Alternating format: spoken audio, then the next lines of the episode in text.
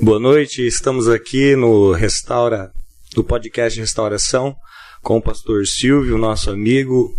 É, a gente vai estar tá conversando aqui, ele vai estar tá contando as experiências dele e com, a, com as experiências deles espero edificar você aí, me edificar aqui também. Prazer tê-lo aqui, Silvio. Ok, obrigado. Boa noite a todos, todos os ouvintes aí. Vamos compartilhar um pouco daquilo que Jesus tem feito na nossa vida aí na caminhada e na jornada em Cristo. Amém, Silvio. Quantos você tem, Silvio? Eu tenho 55. Não parece, mas tem 55. É, parece, é um rostinho de surfista, corpo de surfista. Então, não aparenta. Não. Não. Pai de quantos filhos? Eu tenho duas filhas, tenho uma neta, tenho dois genros, décima primeira praga do Egito e décima segunda praga do Egito, são os genros, né? Isso. E, e tem a minha esposa, chama-se Célia Regina. A Célia me ama e a Regina me bate. Se os irmãos puderem me ajudar em oração aí, para me dar a libertação da Regina, que três vezes, três vezes no, no mês aí ela, ela sai um sargento dentro dela e começa a mandar em mim, né? E bota o nome internacional na gente aí, é. né? Ja Jaque, né? Jaque. Já que tu não faz nada, vai limpar a casa. Já que tu não faz nada, vai lavar louça. E aí vai por, por é. diante. Mas sem ela, nada seria ah, possível. Ah, sem ela, esse é um dos motivos maior da gente estar em Cristo, é ela, né? É, ela está do nosso lado. E não é um jargão Sim. Né, que a gente fala. Falando, nós estamos falando aqui de realidade, nós sabemos que isso aqui é muito sério. Né, e nós precisamos transmitir seriedade e verdade daquilo que Cristo sempre está junto, né? É, não, isso é verdade. Eu, eu, eu sempre brinco aí com, com o pessoal da igreja, né? É, eu brinco assim, ó, minha consciência, né? A Mariana sempre, quando eu tô também fora, assim, a minha consciência vem e fala assim, oa, oa, volta, volta. Então elas são nossas âncoras, né? E é verdade, é verdade. Nasceu no lar cristão, Silvio? Sim, eu nasci, por parte de pai, no caso, né? Ah, teu pai Meu é... pai foi o primeiro a se converter, assim, em 1966, né? 66. É, daí começa a história da nossa casa, de conversão da nossa casa. Uhum. É interessante, assim, eu acredito que isso, de uma certa forma, vai trazer, assim, uma luz para os pais nos dias de hoje. Eu não consigo falar da minha conversão sem colocar o meu pai, né, no caso, em primeiro lugar. Em 1966, meu pai estava internado no Hospital do Servidor Público, em São Paulo, e num dos andares, não sei se era no sétimo ou no terceiro, eu sei que ele estava, ou, ou num desses dois andares, minha, minha mãe também internada para para trazer ver dessa coisa bonita aqui, né? Ela, ela ia ganhar o, o garotão aqui, o lindão, o marrom Já provocante. Eram casados, então? Sim, sim. Ah. Né? Tinha, eu sou o caçula, né? De, de quatro irmãos e de meu pai também pegou mais dois para, de uma certa forma, educar. Quando meu pai foi fazer uma visita na Bahia, na cidade dele, a casa dessas duas crianças haviam pegado fogo, um com três, outro com seis anos. Meu pai percebeu que eles iam ficar eh, jogados na rua, trouxe até São Paulo, registrou, colocou no nome dele. E eles, de uma certa, um já faleceu, que é o mais velho, né? O outro, José Nilton, continua aí, está em, não está em Cristo ainda, mas é, é, testemunho, né? Estava procurando testemunho do meu pai existe para isso, no caso, né? Eles não eram da família? Não, não eram da família. Não era. Não era. Foi fazer um passeio. Foi fazer um passeio, né? Inclusive era uma das coisas que a, a casa do meu pai servia era, era órfãos e, e doentes. Ah, é? é? então, por exemplo, do, do, vilarejo que meu pai veio lá, ele sabia que tinha alguém doente que precisava de um tratamento em São Paulo, ele mandava vir, ele dava, ajudava, em remédio em tudo, em, em, estadia na casa, podia demorar um ano, dois anos, né? Isso ele convertido. Isso ele convertido já. Né? Então vamos voltar um pouquinho, vamos, vamos lá que eu, eu atropelei aqui. Como que foi então a conversão dele? Para começar e, isso tudo. Isso, meu pai desenvolveu no caso hoje o que é chamado de cirrose, por causa de, do alcoolismo, e, e o intestino dele, de uma certa forma, bugou, né? É, ah. Começou a desintegrar. E assim, os médicos, é, segundo a medicina, né, tinha desenganado ele, coisa e tal. E eu tinha um tio, né, que já faleceu, é, o tio Zezé, começou a evangelizar ele, né? E ele falou: "Tá bom, Zezé, eu vou eu vou receber esse Deus que você tanto fala aí, eu vou fazer uma aliança com ele". E aí meu tio começou, né, fez a oração da confissão com ele, aí meu tio acabou a visita, meu tio foi embora, ele estava bem ruim mesmo, estava desenganado, ele, na verdade ele estava com câncer no intestino. Uhum. E ele virou para a janela e disse assim: "Senhor, Agora que, agora que eu entendi pelo que o seu, o seu filho falou, eu tenho aliança contigo. Eu estou aqui porque eu pequei, eu estou aqui porque eu errei, eu estou aqui porque foi eu que fiz mal ao meu corpo. Mas se o Senhor, de uma certa forma, puder me deixar mais um tempo de vida para mim terminar de educar os meus filhos, que a gente era tudo pequeno, né? Escadinha, né? A galera antigamente era na roça, pós-roça, antes de ir para a roça, né? Com eles não tinha pegada errada, não. Então, de uma certa forma, aí o médico subiu dali, acho que um, um dia, dois dias, e falou assim: Antônio, nós temos uma, uma técnica aí que nós vamos arriscar em fazer no senhor. O senhor concorda? Ele concorda. Eu não vou falar dentro dos do termos de, de, medicina, mas a, essa parte aqui do meu pai era tudo de plástico. Isso aqui estava tudo corroído pela, pela, né? Então, assim, o médico falou assim: vamos, e parte do intestino também era de plástico, né? E pouca gente acredita. De plástico? De plástico. Porque no final, da, no final de vida do meu pai, ele ficou internado e o médico que operou ele na época, é, ele falava isso, ele era professor e tudo, né? E ele começou a falar isso é, no, meio, no meio da medicina aí. E com certeza algum, algum ah, você é louco, 1966 é impossível mesmo, né? De uma, dentro da tecnologia, né? De antigamente. E aí depois que meu pai estava no final, que ele, aí meu, ele voltou para o hospital do servidor público. Aí o médico falou: Eu quero que vocês conheçam o homem que eu operei em 1966, que vocês zombavam de mim, dizendo que ele não tinha né, essa parte aqui de plástico. Né? E foi assim: muitos residentes foram lá, mas seu Antônio, como é que, como é que isso se deu? E meu, é, e meu pai contava a história que, né, que a minha mãe estava internada, coisa e tal. E aí, voltando aqui para a questão da que ele estava orando para Deus, ele diz, diz meu pai que ele viu um clarão muito forte na janela. E ele disse que ele dormiu depois desse clarão, depois de dois dias lá o médico subiu, conversou com ele. E é interessante que meu pai contando a história, ele falava assim que no dia da, da cirurgia dele, tinha dois, dois médicos no, bem novo argentino.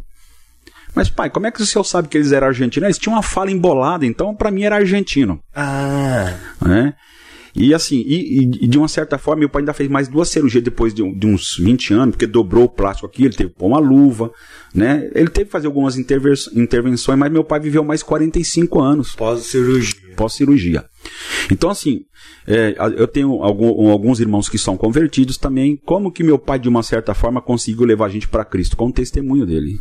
Hum. Meu pai nunca obrigou a gente a orar, nunca obrigou a gente para a igreja. Ele não era então aquele um que ficava pegando no Nunca, nunca, nunca fez isso. Né? Nos convidava uma vez ou outra. Porém, a, a, o, o, famoso ser cristão ou ser crente, isso estava enraizado nele. Tanto é que a gente costuma dizer, sem medo de errar. Se você me perguntar, Zanetti, sobre homem de Deus, eu vou dizer, se você perguntar se o apóstolo Paulo é, eu vou dizer que sim, Gideão, sim. Mas eu posso, eu posso dizer assim, é, porque eu não, não os conheço, mas acredito naquilo que eles viveram. O meu pai, eu andei com ele. Ah, sim. Você está entendendo? Tanto é que eu tenho primos que são pastores, que estão em Cristo, e assim, dentro de uma fala, eles falam assim: eu não conheço alguém tão crente como o tio Antônio. Os irmãos que não eram convertidos do meu pai. Né? Então, assim, ele tem. Na, no vilarejo que a gente morava na Baixada Santista, chamado Cota 200, fica na descida da Anchieta. Né? Então, onde, era, onde, onde os trabalhadores do DR é, é como se fosse uma favela mesmo, né, no morro. E eles trabalhavam na construção da, da Via Anchieta. Então tinha cota 400, que tinha moradores, cota 200, cota 95. Então, é, era, conforme ia terminando a serra, tinha essas moradias, né? Uhum. Então a gente, de uma certa forma, até 1972, nós morávamos lá. Né? E a gente desde pequeno começou a trabalhar. Então meu pai matava porco todo sábado, três, quatro porcos. A gente vendia pamonha, curau, cocada, essas coisas na rodovia Anchieta. Depois inaugurou imigrantes, passamos a vender na rodovia dos imigrantes, né? Então assim, desde os sete anos, de uma certa forma, nós fomos educados de uma maneira de servir o próximo. Ah, tá. Né? dentro daquela linha que eu falei para você. Então, você tem um exemplo aqui. Muitas meninas saíram da casa do meu pai casadas porque os pais maltratavam, ele chegava pro pai e falava assim: deixa sua filha um tempo lá com a minha, com a minha esposa e depois eu, eu, trago ela de volta aí. E conversava com a menina e, e, e elas geralmente saíam de casa para casar. Para casar. Ele tinha uma casa abrigo ou não? Ele acolhia no lar mesmo? Acolhia no lar mesmo. No era, lar. Isso era dentro de casa mesmo, né? Então a casa já era grande com esse propósito. Então, assim, tinha a minha casa, e eu lembro que assim, embaixo, no porão, onde tinha acesso de dos dois lados, tinha um fogão a lenha. Se você tivesse com fome, você podia chegar, comer, lavar o prato, e ele só falava assim, de lá ele já falava, lava o prato. Ah, ele já falava isso. falava, ele não queria nem saber quem era que pegou a comida. Tipo assim, é, é igual antigamente, tinha lá a, a, lata de banha com a carne lá dentro, era assim, nesse sistema. Nesse sistema. Ah, que legal. Você tá entendendo? Então, assim, e muitas e muitas pessoas que meu pai, de uma certa forma, levou até Cristo pelo testemunho. E como isso começou na vida dele? Então, foi nesse, nesse momento que ele estava internado no hospital. Nesse. Foi nesse momento que meu tio evangelizou ele. Engraçado que esse meu tio muito sarrista. E meu pai várias vezes foi para o hospital também ruim, além disso aqui, por outro, outros motivos. Ele também não podia comer de tudo, uhum. né? Ele tinha uma certa restrição em alimentação e meu tio brincava com ele, Antônio, eu não vou te visitar quando você, de uma certa forma, está doente, que todo aquele que vai visitar, você pega no caixão dele. Em mim, você não vai jogar terra nos olhos, não. Entendeu? E acabou meu pai enterrando ele, rapaz. Acabou enterrando. Por incrível que pareça, Zanete. No dia que morreu esse meu tio, morreu o irmão mais velho dele.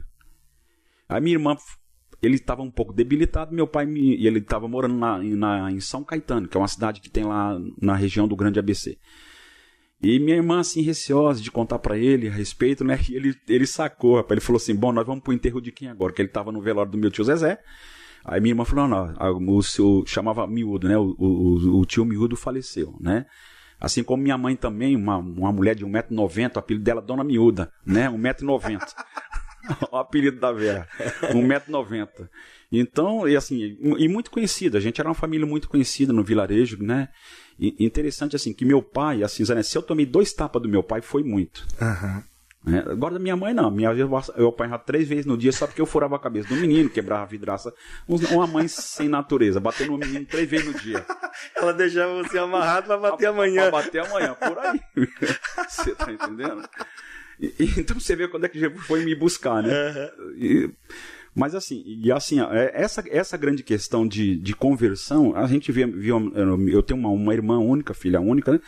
De que também a conversão dela se deu pelo testemunho do meu pai, os irmãos que estão em Cristo, né? Os meus irmãos de sangue que estão em Cristo se deram. Você tem noção quantas pessoas passaram na casa de vocês? Zanetti foram muitas, muitas. É muitas. Umas passaram 15 dias, Outras passaram, saíram de lá para casar, 3, 4, 5 anos, 6, 10. Por exemplo, essa moça que você cita que teu pai pediu, ficou na casa de vocês e saiu para casar. O que, que ele fazia? É, é assim, ele, ele, ele, via, né, na, os pais maltratando o filho. Ah. Né? Ele ia lá e conversava com, com o pai, né? E falava assim: escuta, eu sei que. Ele, o velho tinha uma lábia. Sei que seu filho está dando um trabalho, você não quer deixar comigo, com as minhas crianças lá? Eu vou te ajudando na educação dela, coisa e tal. Né? E tinha mesmo aquelas, aquelas crianças que eram um pouco arredia, e meu pai tinha uma graça de Deus assim, sabe aqueles velhos bem zen? Aqueles velhos zen, sabe? Mas tranquilo. Entendeu? Seu Antônio, o morro tá caindo. Até ele virar que o morro caiu, ele, pra ele o morro Ele era caiu. da onde? Ba baiano. Baiano. É, minha mãe também. Minha mãe também baiana, né? Já minha mãe era acelerada, né? Quinta marcha. Ah, ela já não era igual. Não, a Vera era quinta marcha. Era... E como que, que dava certo? Ele trazia, ela aceitava, ela tinha a mesma compreensão? Mesma compreensão, Zé Por incrível que pareça. Minha mãe, é o seguinte, ela, nós tínhamos a barraca de doce na, nas rodovias lá, então era um lugar muito frio. Aí às vezes oscilava o tempo, sabe? Dava aquele calor do nada. Aí você falava assim: Dona Milda, eu posso deixar minha jaqueta aí? Pode, filho. Mas o primeiro andarilho que passava, você ficava sem ela. o primeiro andarilho. Não era negócio pedir pra ela guardar nada. Ninguém deixava mais, que só deixava uma vez. Que ela falava, ela dava dela, Uhum. Entendeu? E dava assim, ela falava, isso aqui você leva de reserva. Aí você ela, dona Milda, tá frio. Cadê minha blusa? Eu dei pro andarilho que passou aí agora. Depois eu te dou outra. depois eu reponho. E depois eu reponho. Ela dava mesmo. Cara. Ela repunha, né? Então, é, é, e assim, ó, você vê como é que meu pai, de uma certa forma, tinha uma, uma, uma visão assim de compartilhar as coisas, né? Ele trabalhava durante o dia na rodovia, construindo e deixava armadilha para pegar siri, né? Uhum. À tarde ele passava, ele cozinhava no mato, vendia uma parte e aquelas famílias que era muito carente ele dava. Ele tinha esse coração de Isso. se preocupar com o próximo. Com o próximo. Então, assim, e assim, ah, mas seu Antônio, esse pessoal assim não quer nada com a vida. Ele falou: não importa, eu estou fazendo o que Jesus faria por eles. Ah, então ele não se preocupava com o retorno, mas não, em si praticar, em praticar o que Jesus né? Era, era a fala dele. Mas, seu Antônio, você vê esse pessoal aí, amanhã se o dia tá bebendo, ele tá bom, mas Jesus mandou a gente matar a fome de quem tem fome. E eu vou fazer. Se ele não vai ser grato, é ele Deus. Mas Deus, de uma certa forma, eu preciso mostrar Deus. Quem é Deus? O meu Deus, não adianta eu falar em palavras, eu tenho que falar em atitudes. Né? Então, era, era então são essas, essas coisas que, de uma certa forma, conquista, as pessoas tinham uma. Meu pai tinha uma credibilidade onde ele morava tão grande. Não é para mim. Né? Por causa dessas questões Né? O comportamento dele, Isso, né? É um homem confiável. Confiável, né? E, interessante que até no, nessa questão de, de ser confiável, que Deus espera da gente. Sim. Né? Tudo que Deus entrega pra gente, ele, ele emprega uma confiança para que a gente, é, de uma certa forma, revele ele dentro de uma realidade. Né? Então, assim, são coisas assim que a gente tem uma convicção, meus primos, né? A gente sempre brinca, né? Ah, você não é crente, né? Não, crente só, só o tio Antônio mesmo, né? Você tá entendendo? Aquelas brincadeiras de primo, né? Que, de primos que, que estão em Cristo, assim. E, e, e, o vilarejo, então assim, eram muitas pessoas. Eu, eu, são incontáveis pessoas que tinham problema de câncer, problema com, com diabetes, aquelas diabetes severas mesmo, que iam se tratar. Meu pai encaminhava tudo para o hospital do servidor público. Né? E ficava lá dois, três meses. Alguns faleceram por causa de doença, né? que não resistiram, e não foram poucos também. Mas eu sei que sempre tinha um quarto lá para que meu pai fazia questão de ajudar alguém. Ele sempre tinha uma disposição para acolher alguém. Sim. Independente do que a pessoa tinha feito, para ele não importava. O importante é se ele ajudasse. Então vocês eram irmãos de sangue, a irmã? Isso e mais dois irmãos de criação, vamos dizer assim, né? Que ele pegou para criar. Então é, é, é, um casal mais os dois de criação. Não, eu tenho o meu irmão mais velho, Orlando, esse faleceu, né? Ele morreu afogado. Aí tem o Gilson, o Wilson, eu e a minha irmã. Hum, esses são de sangue. Esses são de sangue. E os outros dois? Os dois que ele. Isso, que ele de uma certa forma trouxe da Bahia, né? Então sempre assim, sempre quando ele liberava era interessante. Aí ele falou, eu tenho que repor uma peça aqui, né? Alguém saía, ele trazia dois por lugar, e aí era assim. Ah, ele, ele, ele já tinha essa matemática já de fluxo. Tinha, já tinha, já tinha.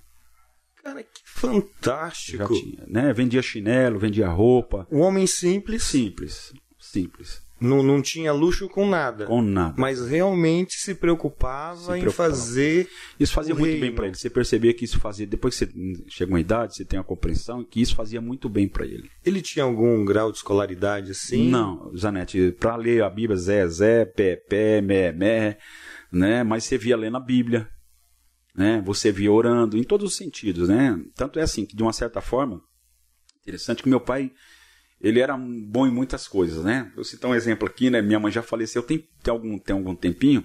Quando meu pai, meu pai cozinhava muito bem, Zanete. Quando meu pai cozinhava, né? Que tava os irmãos, a, as noras dele, né? Aí todo mundo, aquela fila no fogão. Quando era minha mãe, todo mundo, não, dona, não, mas ele não tá com fome, não, a gente não quer Tá, a gente não quer comer. A gente vai fazer um jejum hoje. a gente brincava, que meu pai criava pouco, até os poucos, quando sabia que minha mãe cozinhava, não comia lavagem. Eu posso falar hoje. E, e, e, ela, mas ela, ela levava de boa isso. Não, ela sabia, sabia. disso. Ela sabia disso. Era uma máquina de trabalhar, uhum. uma maquininha. Mas ela sabia disso, que, né, que a gente falava, ah, vocês não comem minha comida por quê, né? E a gente começava a dar risada, ela falava, tão ruim assim? Aí tem aqueles irmãos maiores, irmão, mãe, não é ruim, é, não dá para comer mesmo. Né? E, e esse comportamento dele, esse legado que ele uhum. deixou, foi isso que fez você olhar para Cristo de uma maneira diferente? Totalmente. Ele nunca chegou em você e falou, Silvio, você tem que aceitar Jesus. Nunca apontou o dedo. Nunca. Nunca, de uma certa forma, é, demonstrou que ele era que ele era crente, que a gente era o, o, o, o, pecador, no caso, né? Ah, ele não tinha esse comportamento. Não, não foi o testemunho dele mesmo, né? A maneira de tratar, né? A maneira de expor o evangelho com a vida. Né? Isso que fazia amigos dele que se converteram, né? Ele pregando o evangelho da, na medida dele, da forma que ele falava, né? Naquela mansidão. Então são assim, são coisas, né? Até com o nome aqui do, do canal, com o que temos, né? Uhum. Aí eu estava até lembrando aqui, da, eu tenho uma tia também, que essa tia é a esposa do tio Zezé. E ela, rapaz, ela tem assim, um, ela foi enfermeira há muitos anos. Então, ela ia para um, um cemitério lá depois de aposentada, muito grande em São Paulo. Pegava o, o aferidor de pressão, estetoscópio, colocava assim e começava a rodear a família de alguém que estava chorando ali, né? Aí descobria quem era o cabeça da coisa, vem cá, vamos medir sua pressão, estetoscópio, coisa e tal. E ela começava a falar de Jesus, né? Para a pessoa. Ela Mas ela não tinha entendimento nenhum de medicina? Não, não ela era enfermeira. Ela era enfermeira. É. Aí ela, por muitos anos, muitos anos ela foi enfermeira. Aí qual era a ideia dela? Era pregar o evangelho para as pessoas que estavam ali. Daqui a pouco a pessoa escuta. É, não vai ter ninguém para dar fazer algumas palavras. Você não fala assim, eu posso. Ah, ela usava isso, isso como... citando com o que temos, com né? Que temos. Você tá entendendo? Ela assim, se dispunha a fazer isso, né? De uma certa forma, é, a gente consegue entender que quando você se dispõe, tem um púlpito em cada esquina. Sem dúvida. Né? E tem um Espírito Santo para te ajudar nessa, nessa dinâmica, né? E, e, a maneira e a minha mãe também, sabe? Ela fechava com meu pai nessas coisas. Né? E assim, se a gente for fazer dentro de uma medida, minha, minha mãe era mais louca que meu pai. É. Nesse sentido. É, que meu pai ainda tinha, de uma certa forma, dependendo da, da pessoa, ele ajudava de uma maneira que ele percebia que não dava para colocar em casa, hum. por causa de risco da família, essas Sim. coisas. Ele ajudava de uma outra então, ele maneira. tinha esse cuidado também, também, de não tinha. colocar o Sim. perigo dentro de casa. Sim, ele tinha esse cuidado, né? Esse zelo assim, né? E quando aquelas pessoas que ele via que de uma certa forma era só dar um empurrão, um conselho, ficava uma semana ali tranquilo. Ah. Né? Aí ele chegava no pai da pessoa, que ele via que o pai, de uma certa forma, estava maltratando, sem motivo, né? Ou, ou era exagerado na correção. E meu pai chegava também, ia conversar, chamava de canto, né? e batia aquele papo. E assim, ele tinha uma graça de Deus assim para essas coisas, assim, interessante. O aconselhamento era então, impressionante. Ele era bom nisso. Bom, muito bom nisso. Você falando da tua tia, né? Eu lembrei aqui, né? Parece que o Wesley, eu acho que é o Wesley, né? Que ele foi para um outro país aprender lá, não lembro com quem que ele foi aprender. E, e, e né, hoje fala de Wesley que ele ia para as ruas, né, em cima de um, de um caixotinho e pregar, uhum, né? Sim. Mas eu li uma vez um livro, eu não lembro qual, e o, o, o cara que começou isso, ele falou: oh, preciso ir para o meu país e eu vou deixar o legado para você. Uhum. E deixou a, a, caixinha. E disse que o Wesley teve uma. Não sei se você já leu esse livro. Eu não li. Diz que ele tem, teve um. Como? Mas aí quando ele foi para a praça e foi fazer, ele viu o resultado. Uhum. Então você vê, ele tinha uma caixinha e alguém que falou: vai lá e faz. Entendo. E você tinha. Tua tia ia pro velório. É. Cara, o que você falou é isso mesmo. Entendeu? Assim, fazendo a luz. Quando eu soube do nome do, do, do canal, né? Eu, automaticamente eu lembrei dela e lembrei do meu pai dentro de um automático. Falei, eu preciso registrar isso, né? Ah, porque é importante. Que geralmente quando as pessoas se aposentam, né? Duas coisas muito importantes, controle e sofá, né? é, não vê a hora. Confortite, né? É, Bate a confortite. Isso, e assim, é, é, é, algo totalmente ao contrário, né? Aí que você tem que meter o pé mesmo, né? Sair e, e, fazer aquilo que Deus chamou para fazer. Né? E é interessante, né? Porque hoje, né, o que, que a gente observa? É, se fala muito do jovem. O jovem é a força, né? Uhum. Mas depois que a pessoa ela adquire uma experiência, que ela já tem é um legado, que ela tá confortável, ela é deixada de escanteio, né? uhum. né? Enquanto na verdade tinha que haver uma uma junção, né? Sim. O jovem com a força, Sim. o mais velho com a experiência, Sim. né? Tanto que está se falando muito nisso, né? É. Dos, é, dos filhos se voltarem aos pais. É verdade. Né? É, é, legal isso. É, a gente consegue entender isso até dentro das escrituras, né? Se me permite, quando Jesus é, entra dentro de uma casa, alguém vai colocar aquele, vai colocar aquele, aquele, aquele enfermo pelo telhado, né? A gente consegue ter uma visão de que aquele telhado, aquela, tanto o telhado como as paredes foram os mais velhos que construíram. Foram os mais velhos. Né? A, a, a geração antes da nossa, né? É, alguém, de uma certa forma, construiu aquela casa. Então, naquela multidão poderia ter jovens, até poderia ser um jovem que estava enfermo, naquela, na, naquela, naquele edredom, né? digamos assim, Sim. naquele pano. E de alguma forma, né, a gente sabe que quem de uma certa forma estava conduzindo era, eram os apóstolos, né, e cada um tinha uma idade diferente, né? Mostrando que assim é interessante que não importa a sua idade, importa se o seu coração está disposto a ajudar. Aí eu somo com a idade que você tem, vai dar Cristo na cabeça. Sem dúvida. Né? Vai dar Cristo na cabeça. E, e, e nesse período todo, quando que você identifica na sua vida, ó, hoje eu entreguei minha vida para Cristo? Foi quando nasceu a minha primeira filha. Ela chama-se Silvia.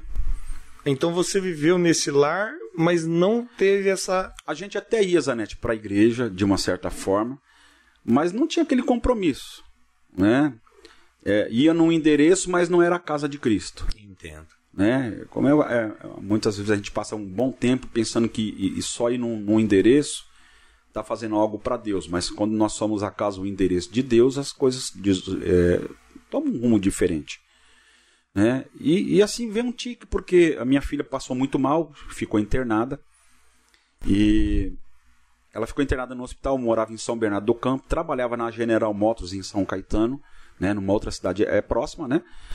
E ela ficou com broncolite, e foi se agravando, foi se agravando, aí os, o, o hospital chamava-se chama-se Neomater, em São, em São Bernardo do Campo, falou, nós precisamos de uma UTI pediátrica. E graças a Deus nessa época a gente tinha um convênio muito bom da empresa, E ela foi transferida para um outro hospital que tem a, a, a UTI pediátrica, né? Chegando lá, eu, alguém muito mal informado, que esse, esses momentos você tá com a cabeça mil, falando de, que não tinha vaga, recepcionista. Aí o médico da ambulância falou bem assim: bom, não tinha, agora tem. Meteu o dedo no, no elevador e falou: tô subindo com a criança. Se não tiver vaga, eu vou arrumar lá em cima agora. É Deus entrando no negócio, Sem né? dúvida. E aí, de uma certa forma, tá aí e aquela bagunça. Na hora que, chegou, que o médico conversou com o outro da UTI, ele falou: pode pôr a criança para dentro, que agora é responsabilidade minha, só sai daqui curada. Né? Vamos cuidar, não importa. Depois a gente resolve essa questão lá embaixo, né? E, e, cara, não havia nada, sabe? Só um, uma complicação. Aí a dona miúda, a dona miúda Zen, entra, entra em cena. Ela entrou em cena. Ela entra em cena. Porque lá na recepção a gente precisava avisar os parentes que a minha estava internada, pedir oração. E tinha um cara no orelhão, aqueles orelhão de ficha antigamente, né? Uhum. Mó filho, o cara namorando. Oi, meu amor, ô querida, meu bem. E minha mãe deu uma olhada assim, foi lá e meteu a mão no. no, no te, tomou o telefone da mão dele. Ela zen, ela. tranquila. Hum, eu falou assim: ô seu cachorro. Você some daqui, vai namorar no inferno, minha neta tá internada, eu preciso dar notícia para minha família, pedir oração. O cara, não, sim senhora, sim senhora, toma aqui suas fichas. É que ela falou com amor, né? Foi, foi nossa, jeitosa. aí, ela, aí o cara que tava atrás do outro falou assim, Moço, pode ligar. Não, senhora, a senhora pode ligar, pode informar. Eu tô com um problema, mas não é tão grave quanto o da senhora. Você deve você ver como é que era a dona miúda no, dentro do sistema, né? É. Esse era meu pai, eu chega, ô garotos, tô com minha neta ali internada. Você não tá me armando, meteu a mão, desligou o telefone com tudo, já tomou o, o, telefone da mão dele. E aí foi onde se deu a conversão. Interessante, assim, por, por isso que eu tenho um zelo muito grande, que eu, eu consigo entender que o reino de Deus é formado de muitos membros, né? O corpo de Cristo, perdão. Né? E nós entramos, eu morava de frente para uma igreja Deus e Amor. Hum. Aí minha mãe falou: vamos entrar aqui. Aí entramos lá, coisa e tal, estamos participando do culto.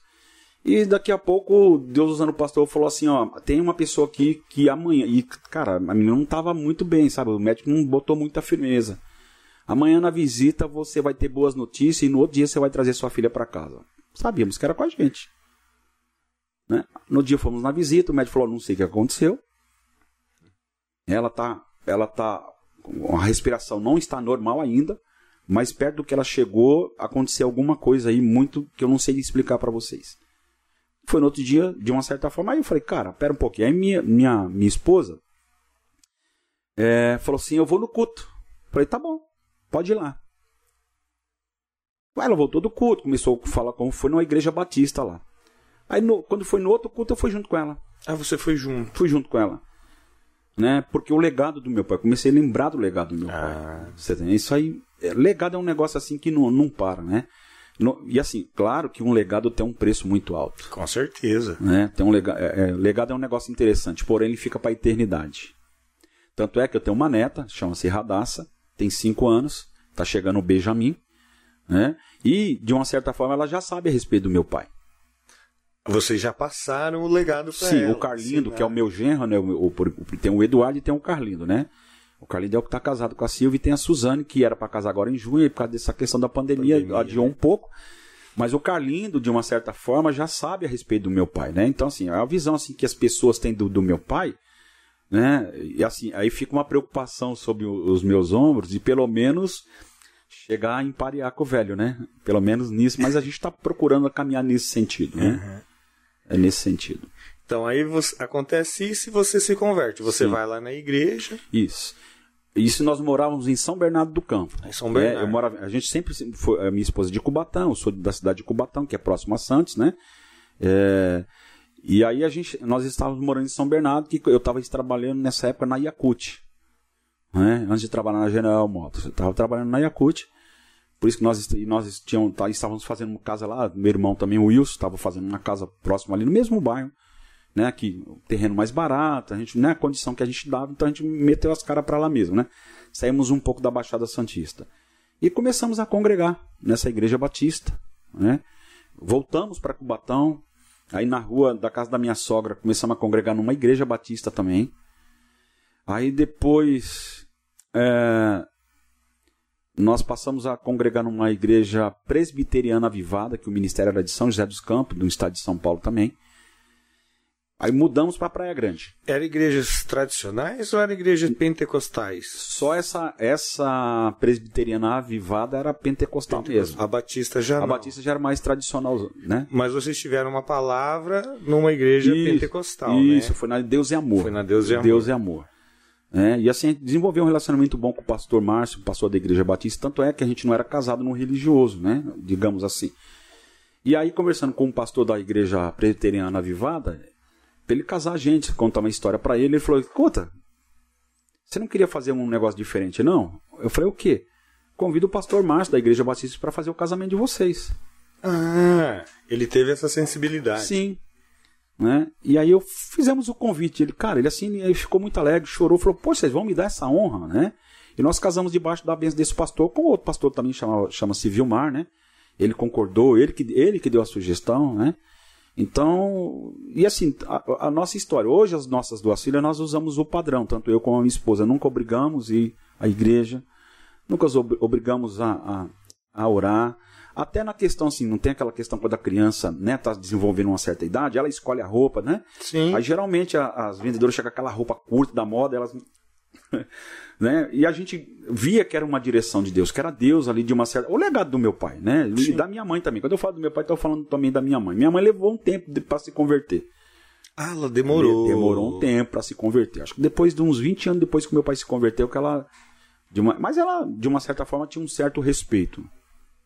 Né? Ah, em relação a isso. O pessoal ali tá pedindo pra me dar uma olhada aqui, ó. Nas perguntas? Isso, Isso. pra beber uma água aí, um café, Silvio. É, o pessoal, eu vou abrir aqui, ó, para quem quiser fazer pergunta pro pastor Silvio, tá? Vai mandando aí, eu vou respondendo. Eu vou agradecer aqui, ó, o Anderson que tá nos vendo. É, Esse ano deve ser de Cubatão. é o Anderson Oliveira. Ah, o Oliveira. É. ah, o Cidinho. O Cidinho. Paixão Dandy. Carlinhos Ferreira. Esse Carlinhos deve ter seu G. É o Genro. É, o Dani é o de Cubatão. Dandy é de Cubatão. A Isabela Monforte. A Vera Alencar daqui. Cristina Volpato daqui. O Ricardo Branquinho. Aqui é meu É... vizinho. Aqui, ó. Aí... Ah, ele é teu vizinho? É. Aqui, ele já mandou uma pergunta pra você aqui, ó. É... Quando foi que você teve a primeira experiência com o Espírito Santo? Então, quando a primeira experiência que eu tive com o Espírito Santo, Branquinho, Ou a mais marcante, né? é, assim, a mais marcante foi, de uma certa forma, foi lendo as escrituras mesmo. Quando eu me deparei com a primeira carta aos Coríntios no capítulo 12, falando a respeito do dom de línguas, né, que é um é para tem um para minha edificação e, nó, e oito para edificar o próximo. Né, Como é que Deus trabalha nessa questão do próximo. E aí eu comecei de uma certa forma é, vamos, eu vou ver como é que é isso, né? E daqui a pouco tava orando, orando de uma certa forma eu- eu- por algumas coisas, já tinha uma inclinação muito grande por evangelismo, por orar por nações, jogar bandeira nas costas, orar por nações. E foi nesse momento que eu comecei a orar em línguas dentro de casa. Isso foi natural, Isso, sozinho? Sozinho, natural. Aí eu né? precisei do empurrão, você não precisou Não. desse empurrão. Era Foi- mais santo. Foi, é, foi lendo as, ficou mais louco, né? Foi lendo as escrituras. Que legal. Eu compreendi que já estava em mim. Ah, fabuloso. Tudo que eu tinha, porque o texto está dizendo aquele que fala. Sim. Então eu entendi que quando Jesus chegou, o Espírito Santo de uma certa forma veio, fez morada, coisa e tal. E agora, e o dom de língua é justamente para tratar o meu caráter, né? Não é porque o, o Silvio é bom, ele está aqui dentro porque o Silvio tem que ser transformado, né? Sim. Tanto é que Deus, uma- Deus não trabalha com mudança, Deus só trabalha com transformação. Porque mudança é como pegar essa cadeira ali e colocar no canto. É fora. Ela continua a cadeira. Transformação é de dentro para fora. Como na Santa Ceia, né? O pão da Santa Ceia, um dia foi trigo. Jesus, quando disse, esse é o meu corpo, espero que você nunca mais volte a ser trigo da terra. O sangue, o, o, o, o, vinho da Santa Ceia é a mesma coisa. Um dia foi uva. Nunca mais vai vo- voltar a ser uva, porque houve uma transformação. Né?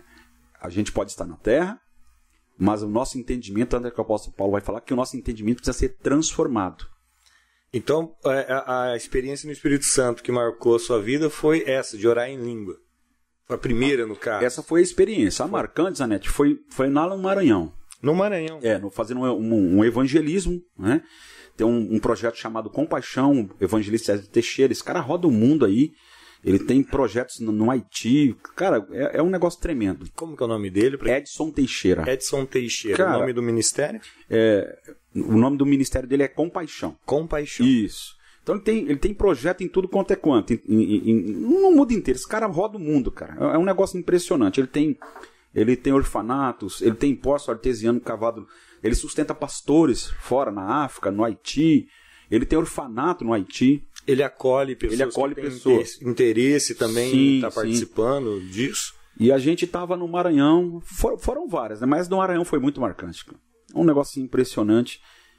Mas é, é, eu vou contar dentro de uma liberdade daquilo que aconteceu. E a gente estava nesse, numa cruzada, nessas cruzadas evangelísticas, né? E, e, assim, interessante, nessas cruzadas evangelísticas que nós vamos, a gente monta uma tenda, né? Aí vai médico, vai dentista, né? Vai pessoas para brincar com criança, vai, a gente fica aconselhando as pessoas que chegam. Então a gente desenvolve um relacionamento interessante e Deus faz um trabalho tão grande que a gente só entra com, a, com, a nossa, com, o nosso trabalho e entra com o Espírito Santo.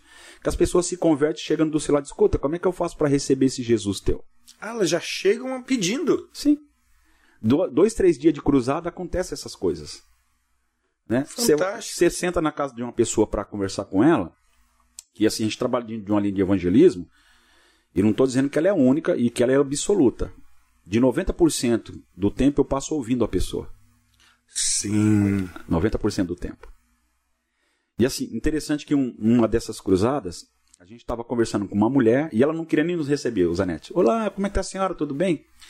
E tinha uns tapetes, mas realmente uns tapetes muito bonitos. E aí eu falei para ela, quem que, quem que faz esse tapete bonito? Ela, eu. Ganhou ela. Ela falou, eu.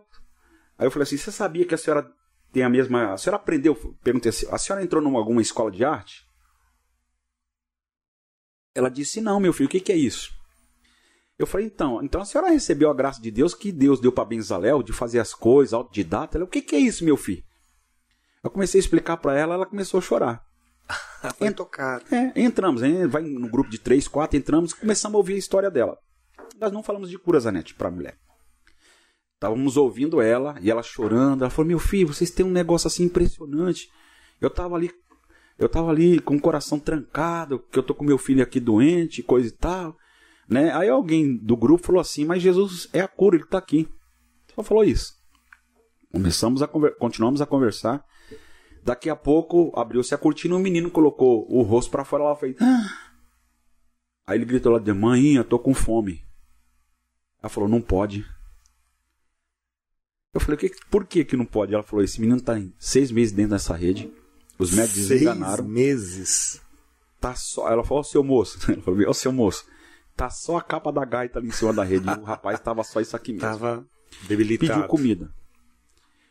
Zanete, não dá. Assim, nós passamos mais três dias lá. Esses meninos participou os três dias do culto na cruzada, andou com a gente no outro dia, como se não tivesse acontecido nada. Ninguém pôs as mãos. Interessante. Nem, não? Não, ninguém falou. A presença em si já foi suficiente. E está em Mateus capítulo 28, né? Quando Jesus fala para impor as mãos sobre os enfermos, Sim. ele não está falando de oração, ele está falando de intimidade. Quando, se você for íntimo de Deus, você chega, a doença sai, você chega, o demônio sai.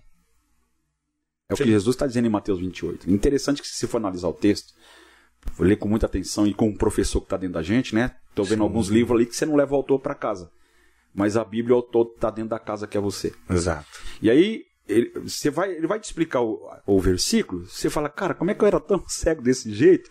Que ele fala, não, cara, é a intimidade. Jesus chegou, está dizendo assim, vocês vão chegar num nível com meu pai, de intimidade com meu pai, que a doença não suporta a presença do meu pai, os demônios não suportam a presença do meu pai. Você chega, ele sai. Claro que a presença de Deus é a intimidade com Deus. Sem dúvida. Né? Desde que, quando você é casa. E voltando aqui para a experiência, nós começamos a fazer uma oração pela cidade. Geralmente, quando nós vamos para uma cidade, nós perguntamos para Deus se Deus quer mudar o nome da cidade. Ah, vocês perguntam Perguntamos para Deus. Porque o nome do, do, bairro que nós estávamos lá era Barro, é, Barro Duro. Barro duro. Tá. Faz uma alusão com a Bíblia. O homem veio do do barro. Do barro. Então, assim, um pensamento, tá? Um pensamento meu aqui, particular. Então, se o homem veio do barro, como que os homens do lugar eram de coração? Duro. Duro. Começamos a orar. Hum. Nós, aí, tava eu, mais dois rapazes do Rio de Janeiro e mais alguns irmãos da igreja do pastor Rodrigo Soeiro. Nós fomos tomar banho numa pizzaria, que tinha acabado a água da escola que nós estávamos hospedados. E na volta nós começamos a orar. A orar. E interessante, Zanete, que no, no Nordeste o céu é estrelado ao cubo. É, é mesmo? É estrela. E começamos a orar. Aí, cara, interessante que quando nós começamos a orar, mais ou menos uns 20 minutos, começou a tocar um louvor. Sabe aqueles louvor pentecostal? Um negócio louco mesmo. Atrás da gente. gente. Aí daqui a pouco surgiu um refrão: Águas Claras de Belém. Aí nós começamos a orar, Senhor, é isso, o Senhor está autorizando batizar a cidade com esse nome, no mundo espiritual, coisa e tal, e começamos a orar. E logo em seguida nós começamos a, a cantar uma música, é, Ressuscita, ó terra que estava morta, não vou cantar, senão os ouvintes vão embora. e começamos isso, Zé, daqui a pouco saiu um pessoal que estava duas casas para lá, correndo, dizendo que estava ouvindo barulho de espada, corrente, dentro de casa. Ah, aí, filho. Vocês penetraram no mundo espiritual. Aí, filho, eu falei para um pessoal da igreja do Rodrigo, cata eles ali, que eram mulheres, né? Eu falei para as meninas, vai lá, pega elas e começa a orar por elas, evangeliza, coisa e tal. E aí daqui a pouco chegou um dos líderes e falou: Ó, oh, tem, um, tem aquela equipe ali que está comigo que eles não são batizados com o Espírito Santo. Bom, eu falei: Bom, porque eles não querem falar, né? Ah. Aí nós falamos, então vamos orar por eles, né? Senhor, em nome de Jesus, eh, nós damos uma ordem para que o dom de línguas venha para fora. Os, os, que não eram batizados começaram a, orar em línguas. Nós começamos a orar mais ou menos nesse embate, eram umas 11 horas da noite. Aí daqui a pouco Deus falou assim: batiza a cidade com águas claras de Belém. E geralmente a gente vai sempre buscar uma história, quanto tempo que não chove naquela cidade. Então, assim, a nossa, a, a, a nossa forma de evangelizar, a gente procura fazer como Jesus fazia.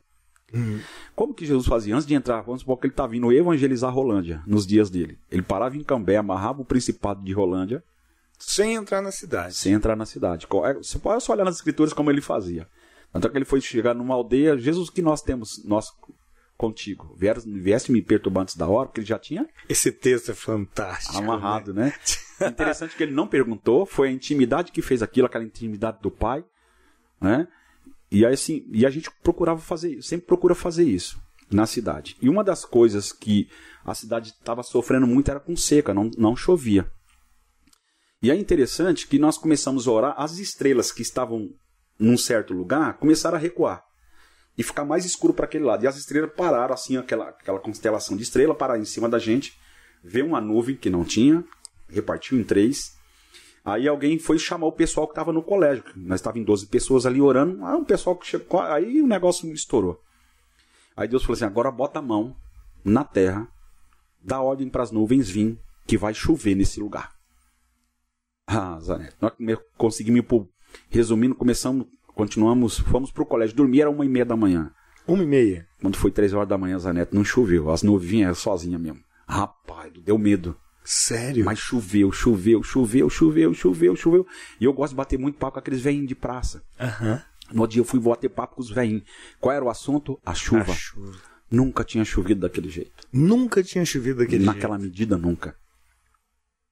E aí, interessante, que lá no Maranhão tem um, um, um, um eles têm uma visão de Cristo um pouco distorcida.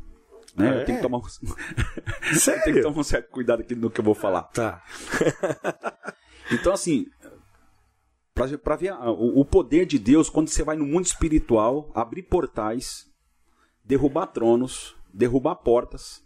Né? Tanto é que Jesus chega em, em Mateus ali em Mateus em Cesaré, ele leva, leva os discípulos até Cesaré de Filipe, olha para por alguns tempos e diz assim, ó, na nossa tradução tá as portas do inferno, mas na verdade o templo tem um, um formato de garganta, que então tipifica que a boca, aquilo que o inferno profetiza, não pode prevalecer contra uma igreja que teme o Senhor, que serve o Senhor, que ama o Senhor, que ama o próximo. E nós começamos a fazer essas orações do mundo espiritual usando as escrituras. Tendo aquele zelo de entrar só em lugares que a gente pode entrar, ah, vocês não arrombavam portas? Não. Né? Aquele zelo. Por quê? Uma vez que você ganha no mundo espiritual, as portas no natural se abrem. Então, no outro dia, no evangelismo, já é outra coisa. Ô, oh, seu moço, vem tomar um café comigo.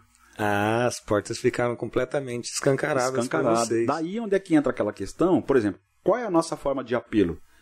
A gente pega os voluntários à noite, no final, a gente faz um evangelismo durante o dia, dá cesta básica, né? Faz algum- algumas mas o ponto principal é evangelizar, levar a pessoa até Cristo. Quando é à noite, no final da mensagem, faz-se um culto às 19h30. No final da mensagem, todos os voluntários vão para frente. Pessoal, os voluntários queriam dar um abraço para você. Naquele abraço, os, os que os voluntários dão nas pessoas, ela fala: Nossa, eu estou sentindo tanta paz, como é que eu faço para ter esse Jesus que você tem? Essa é a forma de apelo. Entendi. Nas O casas. contato, É né? o contato. Nas casas, como eu disse para você, as pessoas param com você na rua. É um negócio que Deus faz. né? Então, assim, a gente, de uma certa forma, sempre procurou é, fazer o que meu pai fazia, de uma outra forma, na medida que Deus nos deu. Né? Na cidade, onde também, assim, aquele famoso jargão, né? É, você tem que fazer primeiro em Jerusalém. Bom, é, Deus quer que você faça. Se é em Jerusalém ou onde quer que seja, normal. É, é importante que com o que temos, né? Não é se Deus vai me dar, né? Já temos. Já temos.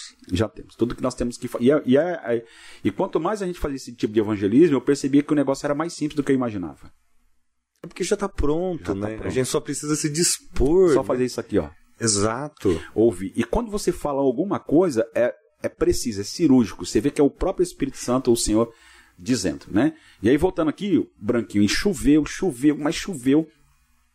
Tem mais coisa assim, mas eu, eu, eu preciso eh, conter que não, não dá para contar aqui no momento, né? Só dá para contar dentro de um ambiente. Tem a liberdade, Né? né? Conta, agora fiquei curioso, poxa vida. Então, o, o- o porquê que a gente estava orando, a gente estava confrontando outros tronos, outros deuses. Sim. Havia, um, havia uma, uma situação, um batuque, coisa e tal, e aquilo começou a incomodar a gente. Sim. Por isso que eu estou dizendo que as estrelas vieram recuando de onde que estavam. Né? E no outro dia, uma mulher que era bruxa do lugar, Na verdade, vocês entraram numa luta com. é, vam- vamos pensar assim: é, entidades territoriais. Isso. Vamos usar esse termo. Isso, sabiamente.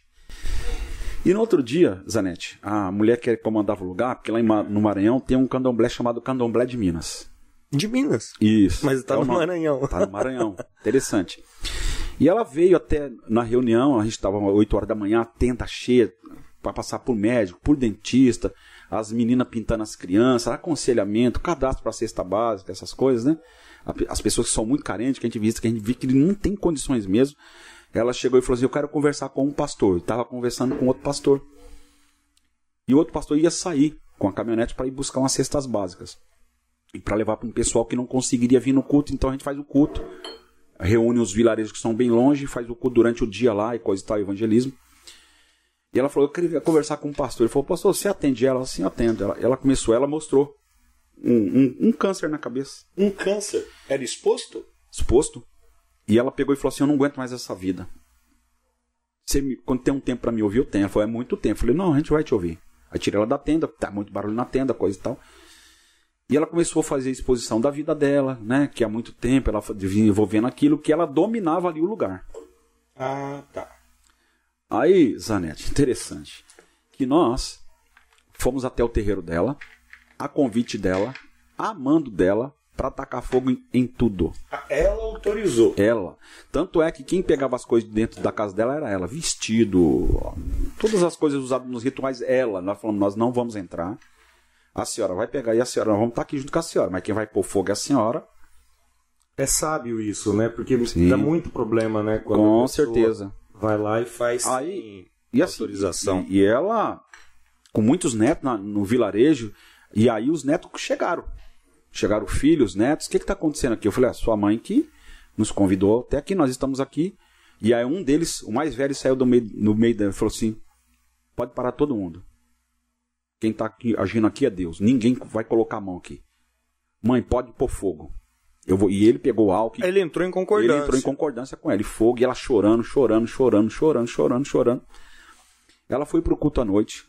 A família dela inteira, em peso, foi. Foi num- na metade da mensagem, ela tava falando pro pastor: Você faz a oração de confissão comigo? Você faz a oração. Ela pediu. Ela pediu.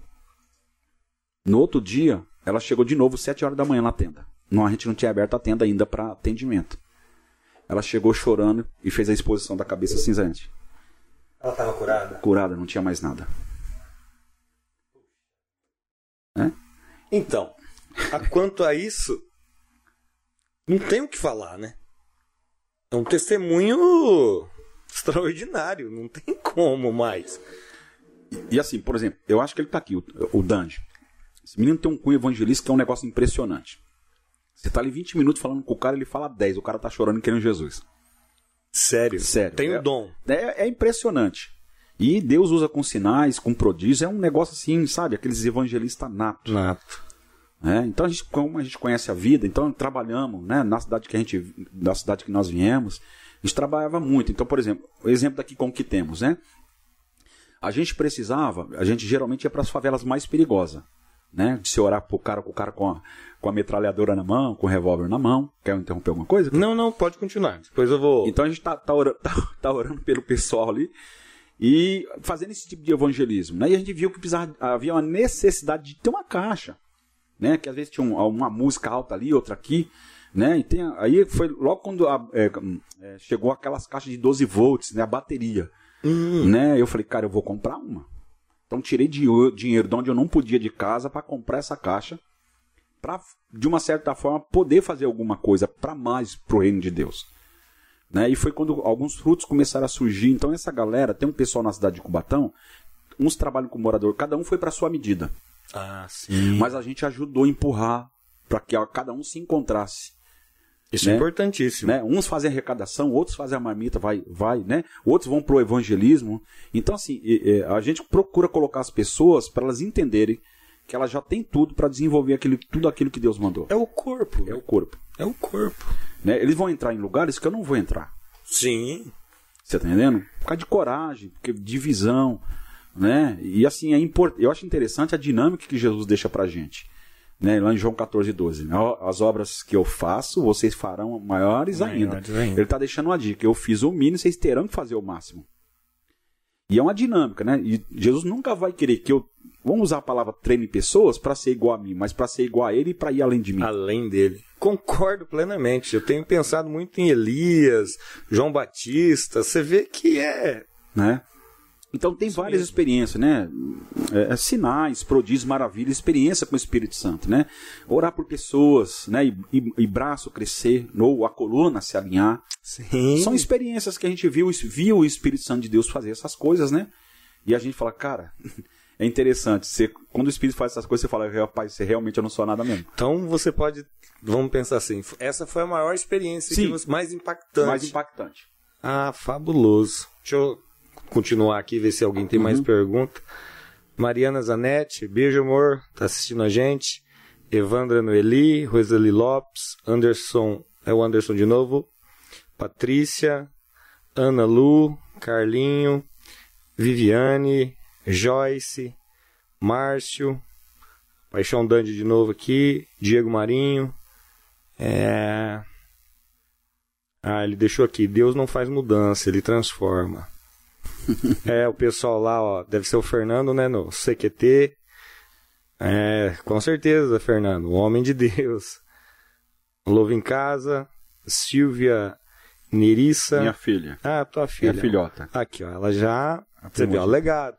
O melhor, a, a, melhor filha do pastor Silvia. É bem a Silvia. É, é ela, isso, é dela. A Suzana é mais rica que nem meu pai. A Silvia já mais fogo no boné do guarda. Ah, abraço, Silvia. ah, deixa eu ver mais. Carlinho, a Simone. É, o Cidinho falou Zanete Peixe. Zanete Peixe. É. é. É isso mesmo, Branquinho. Tremendo esse testemunho. Silvia, Ma é, Maicon, Viviane, Rosilene, Joyce. Ah, tá. Joyce, daqui a pouco nós chega lá. Vamos deixar isso mais pra frente, que me interessa essa pergunta aqui. Ela perguntando aqui, ó. É... Botou na frinha, Joyce. É, ela colocou. Vamos, calma, é muita sede ao pote. É, ela tá pedindo aqui para falar como o senhor chegou aqui em Rolândia, como que foi. Mas eu quero isso para daqui a pouco. Gabriela, Carlinho, ah, Tiago Caldeira. Vamos continuar aqui então. Quiser, ó, tá aberto. Tiver alguma pergunta, pode mandar aqui, dentro da medida do possível, eu vou estar tá passando para ele aqui, tá beleza? Tá, vamos voltar lá, né? Porque a gente passou aqui, andou, né? Uhum. Aí você se converteu. Quanto tempo você ficou, vamos pensar assim, é, na cadeira até você desenvolver o ministério, entender o seu chamado? Como que foi isso? Zanetti, assim, eu, eu acredito que eu fiquei no, na cadeira uns dois anos. Porque a gente procurou, de uma certa forma, ajudar de, de todas as maneiras possíveis, os pastores, né? A quem eles começaram a identificar algumas coisas, né? Então a gente, até, até na Igreja Batista, me metia a cantar num grupo lá, é. né? Eu era o barítono, né? Coisa e tal, né?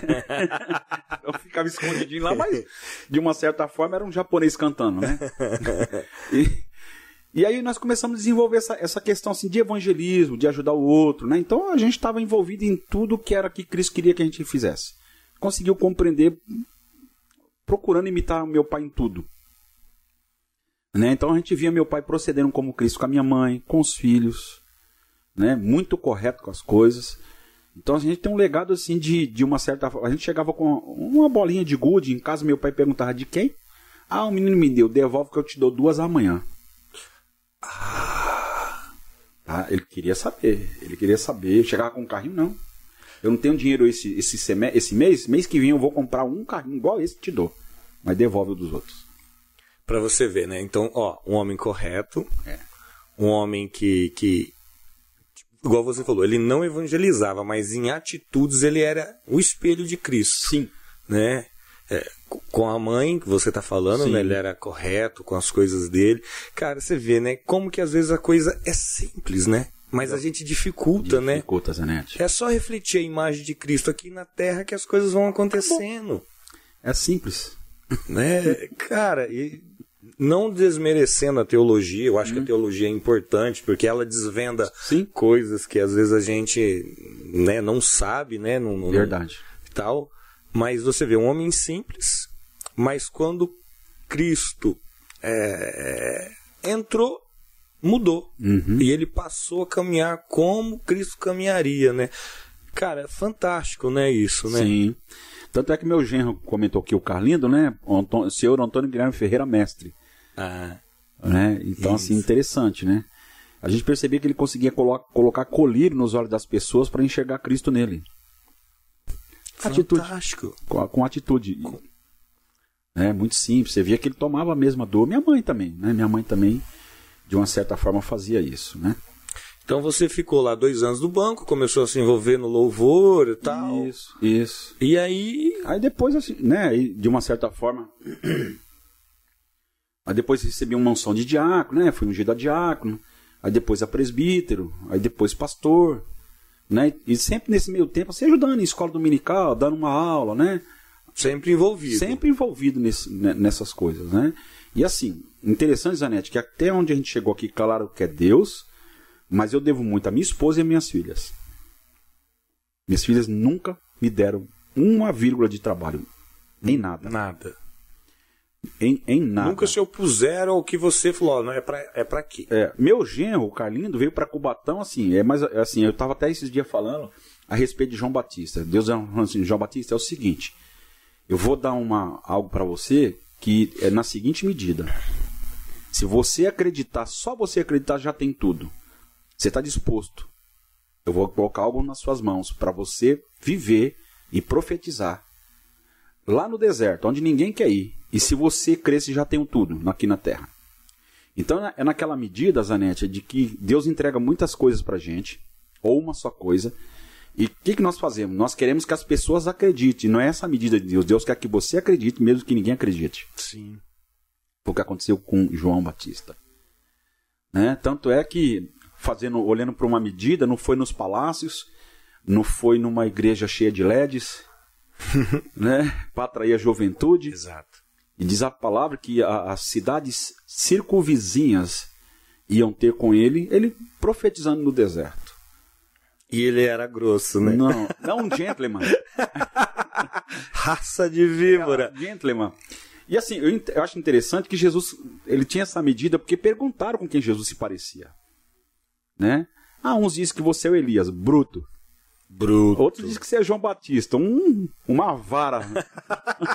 e aí, assim, só para quebrar algumas coisas, né? De que, não, Jesus era só gentleman. Era, não, fiote. Não era. Não era, não. Quando ele entra no templo e pica o pé em tudo, ele mostra É que lógico, ele... isso Opa, tem uma medida Tem aqui, gente. Isso, tem uma tolerância, né? Sim. Então, assim, a gente, de uma certa forma, até João no capítulo 6, né? Aquele famoso jargão que nem Jesus agradou todo mundo, né? E é o João 6 quebra essa- esse jargão aí, né? De que as pessoas que não se agradaram da sua mensagem. Sim.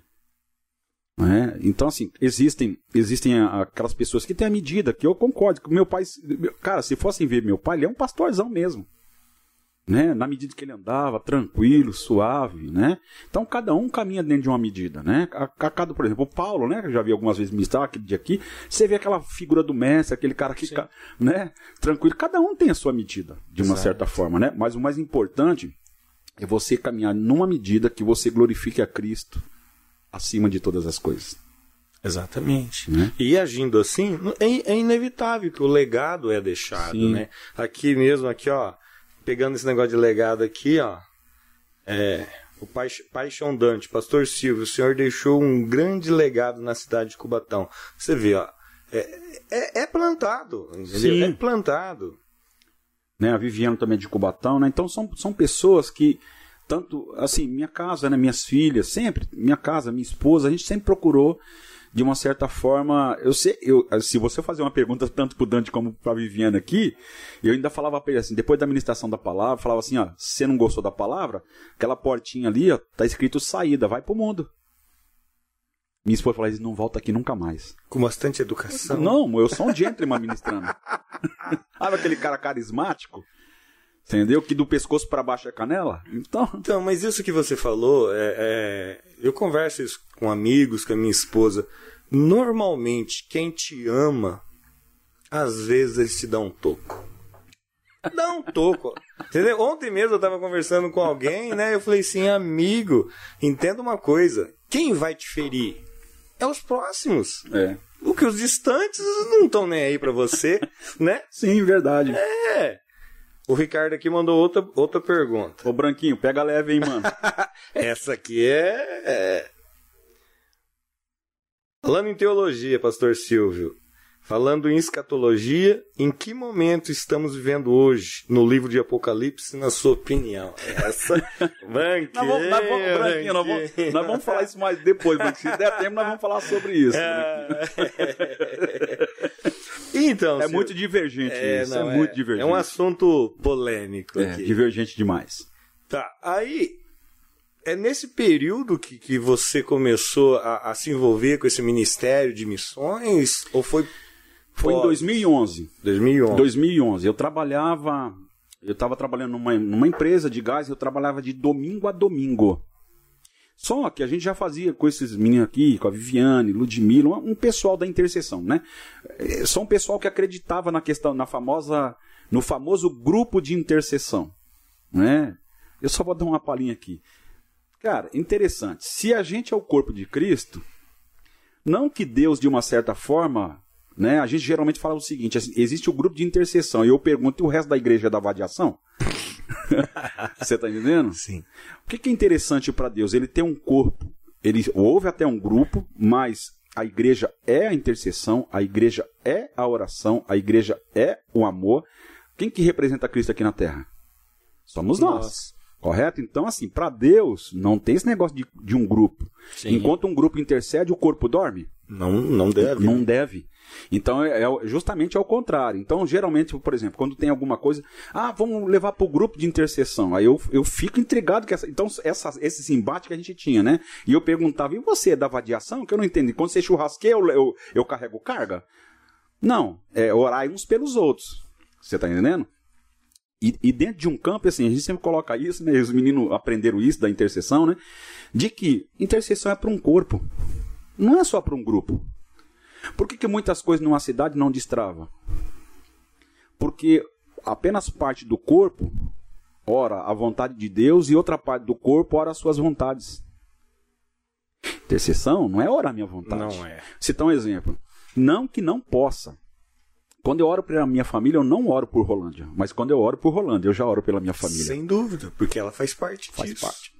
Você tá entendendo? A quem que Deus deu azeite para colocar nas feridas da cidade de Rolândia? A nós. Em todos os sentidos. Não, então, o intercessor não aponta o dedo, estende a mão. Sim. Servo, né? Serve. Servo. É muito simples. É- E é de maneira muito simples, né? Até dentro do campo da oração, né? Vamos, vamos, vamos de uma certa forma aqui abrir algumas coisas, né? A oração ela tá mais voltada em você ouvir a Deus, obedecer e fazer a vontade dele do que ele ouvir as minhas vontades. Sem dúvida. Não que Deus descarte isso. Não. Mas, mas o princípio é você ouvir Deus. Porque assim, ó, como é que a gente faz? Não, Senhor, em nome de Jesus, abençoa meu carro, meu jegue, meu jumento, meu, meu papagaio, a minha sobrancelha que nasceu torta, me dá fazer uma cirurgia plástica em mim. E vamos embora. E eu ó, queria falar com, com o Zanetti, ué, Não deu tempo. não deu tempo. Ele não deixou. Então, já- qual é o problema? Que a nossa visão de Jesus é a de que ele é um gênio. Você esfrega a lâmpada, ele aparece, você faz três pedidos. Fantástico. Quando você abre a Bíblia, ele fala para você fazer três renúncias, no espírito, na alma e no corpo. E isso que você falou, vamos pegar para trás, para frente, vamos fazer aqui uma mistura. É, essa é essa nova igreja dos holofotes, da- das luzes piscando, ela tem ensinado esse Deus da lâmpada, Da né? lâmpada. Isso, isso. Que tipo assim, eu esfreguei a lâmpada, ele vai sair e vai falar assim: "Fala com o teu servo", enquanto na verdade eu que sou o servo, Eu né? que sou o servo. Cara, isso daí é. Por isso que a gente às vezes não entende aquele texto, né? Pedis e não recebeis. Porque pedis mal. Pô, não é pra você. Eu vou te abençoar. Sim. Mas, cara, igual você falou. Orou por Rolândia. Fatalmente. Eu tô orando pela minha minha família. família. Porque eu não quero fazer, eu não quero que o bem atinja a minha família, eu, quero que o bem atinja a Rolândia. E aí todo o bem que tem sobre a cidade vai cair sobre a minha família. dúvida. Não é, não é aquela dinâmica de orar porque eu tenho um problema. Eu vou orar pelas suas feridas. Sim. Porque se você for um sarado, você me ajuda a caminhar. Isso, então, são coisas que a gente caminha ministrando isso, né? E assim, não da maneira impositiva. né? Embora as pessoas, pelo jeito de eu ministrar, pensem que a gente está bravo, pensem que a gente, né? O pastor tá bravo, tá nervoso, né? É, um- é um cavalo ministrando. É um manga larga. Eu não vou dizer que essas falas é do Diego Marinho, do Carneiro. eu não vou aguentar que é o Diego Marinho que fala essas coisas, entendeu? Ah, Diego. Que é isso, Diego? Você queria levar uma maçãzada dentro do ônibus? Tem que aguentar o pastorzão. Você tá entendendo, Zanetti? Então, assim, são coisas, assim, é, são, é, a gente só não tá vivendo, não caminhou mais longe, que a gente violou princípios. Não é? Então a gente se ocupa muito de fazer em evento, mas se preocupa pouco com lágrimas. Exemplo, eu posso comprar esse microfone aqui com suor. A Sim. presença só com lágrimas. E arrependimento. Então, assim, dentro dessa, dessa, dessa questão de conversão, né, que a gente estava falando aqui, então em 2011 eu saí da empresa que eu estava, e eu não tinha falado nem com a minha esposa. E aonde eu congregava, o pastor me chamou e falou, me falou assim, na semana que eu tinha conversado com o meu patrão, e meu patrão crente até o tutano, sabe? Ele falou, Silvio, querer que você vai sair, eu não quero, senão eu vou ter que arrumar uns dois caras para pôr no seu lugar. A gente procurou sempre dar um testemunho, né? E aí ele falou bem o seguinte, mas eu não vou competir com Deus, que eu não sou doido, Ah. tá? Eu vou te mandar embora pelo que, que você deixou aqui, de, né, que você plantou aqui. E aí, quando foi no domingo, o, o pastor, né, pastor Felipe, da igreja Ministério Vida Nova de Cubatão, falou: Silvio, eu quero falar com você. Aí falou: Ó, tô, tô orando a Deus, tô precisando de um pastor que fique integral aqui na sede de Cubatão. Nesse ministério tem várias igrejas na Baixada Santista, tem em Piracicaba, tem no Sertão do Piauí, que foi uma obra missionária que a igreja fez lá, junto com, com, o, o ministério do Juliano Som, que é esse projeto Mais Água Ah, sim. nos quilombolas. A igreja está lá, pastor David, amigo nosso, está lá, pastoreando a igreja. E eu preciso de alguém integral aqui. Ora ao Senhor. E eu não falei nada para ele que eu já tinha saído da empresa. Aí eu me desliguei da empresa. Ele me chamou, acertamos, coisa e tal, e comecei a trabalhar. E dali um mês eu já estava no Piauí, em 2011, com o Edson Teixeira, nessa cruzada evangelística, foi onde eu conheci o pessoal aqui de Rolândia. Ah, foi lá que você Foi em conheceu? 2011, conheci a galera da, da, da, daqui de Rolândia, da igreja aqui em Rolândia. Pessoal da, do Da- ministério do que ministério. você Isso, participou aqui. Isso.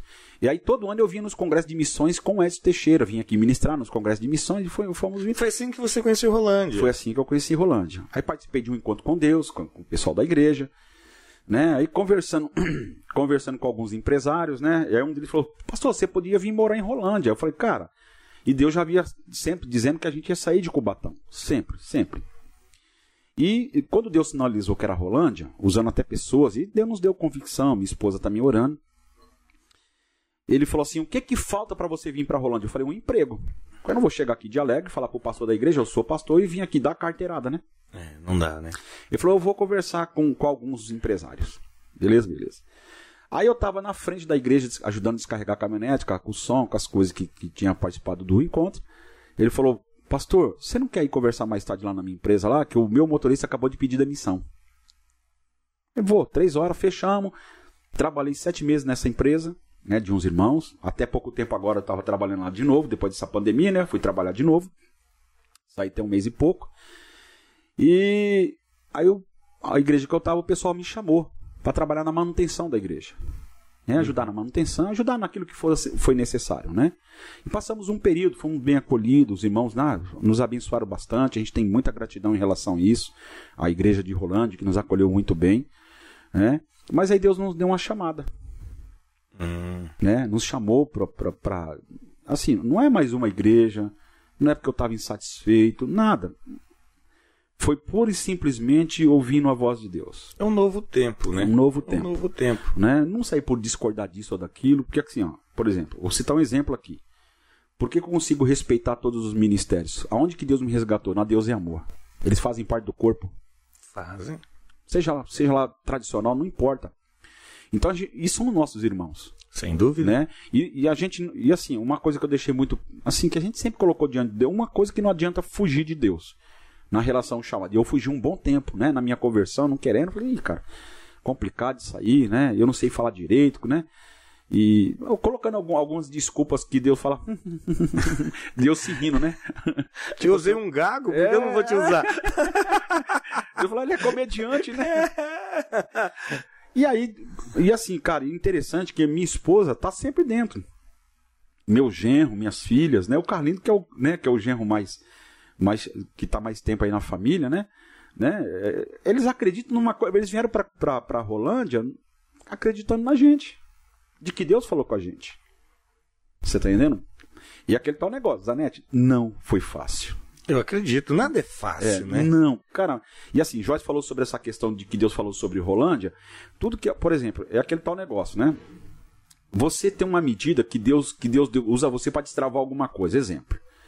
Quem que eu vou chamar para ministrar na, na igreja? Você que tem aquela unção, aquela graça para destravar alguma coisa na igreja. Você tá entendendo? Sim, entendo. Assim como, como de uma certa forma nós vemos hum, pela palavra de Deus, lá em Amós, que Deus mostra para os profetas, mas deu a chave para os apóstolos. Sim. Olha como é que Deus trabalha diante de uma medida para ninguém falar assim, sou eu. Fui eu que fiz.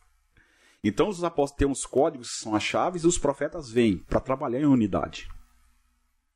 Né? A gente, e assim, a gente consegue de uma certa forma perceber, você vai ler o Salmo 133, ele vai falar de unidade pura e simplesmente.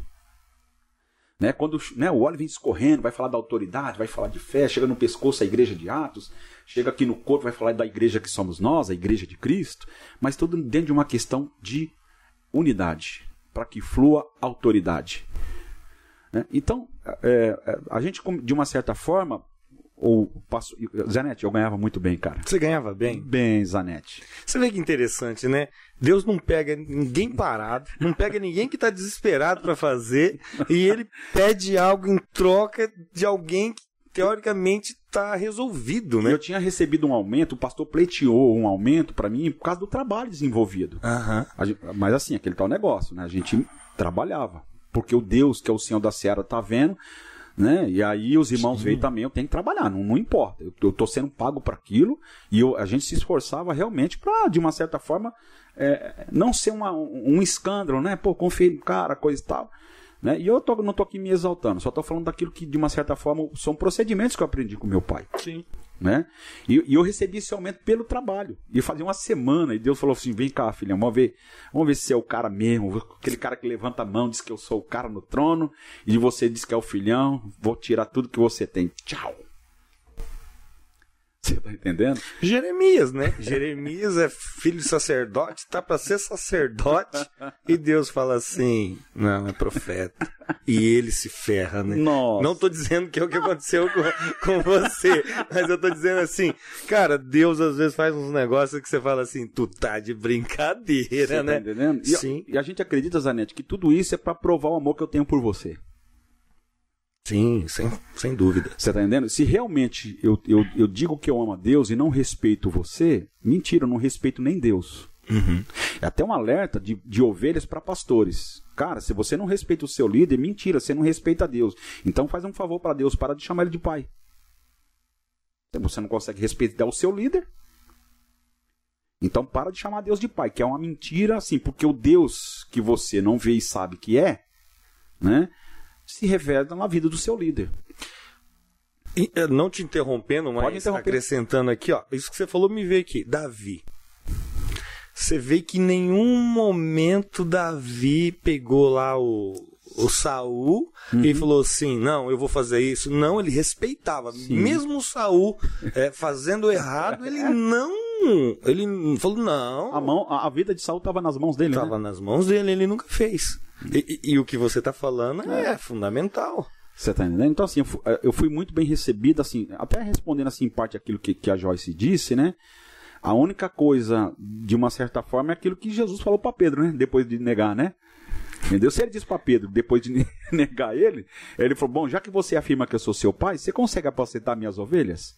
Sem recursos, sem sabedoria, sem dignidade e outra. A galera não vai aplaudir suas mensagens. Nem todo mundo vai colar no seu bonde. Não. Não, não cola. Você tá entendendo? Não cola. Porque se você toma, toma o, o caminho. É, que é interessante que as pessoas. A, a verdade tem que ser dita em amor, mas pelo fato de se omitir a verdade, só tem amor. Aí não tem mensagem. Você tá entendendo? Uhum. Porque se eu tiver preocupado com a minha reputação, cara, desiste, não vai pregar o evangelho.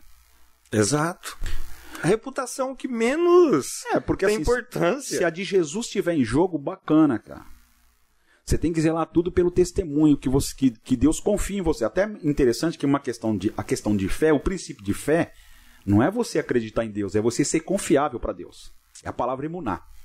Então, emunar, por isso você vai entender. Agora eu consegui entender os heróis da fé. Eles eram confiáveis a Deus. Tanto é que aquele que é confiável, Deus procura. Não precisa nem ser procurar Deus. Salmo 101, que Deus procura os fiéis da terra. Então, alguém que é confiável é fiel. Chovendo, com um sapo. Cara, assim, você ver o nível de renúncia das minhas filhas e da minha esposa.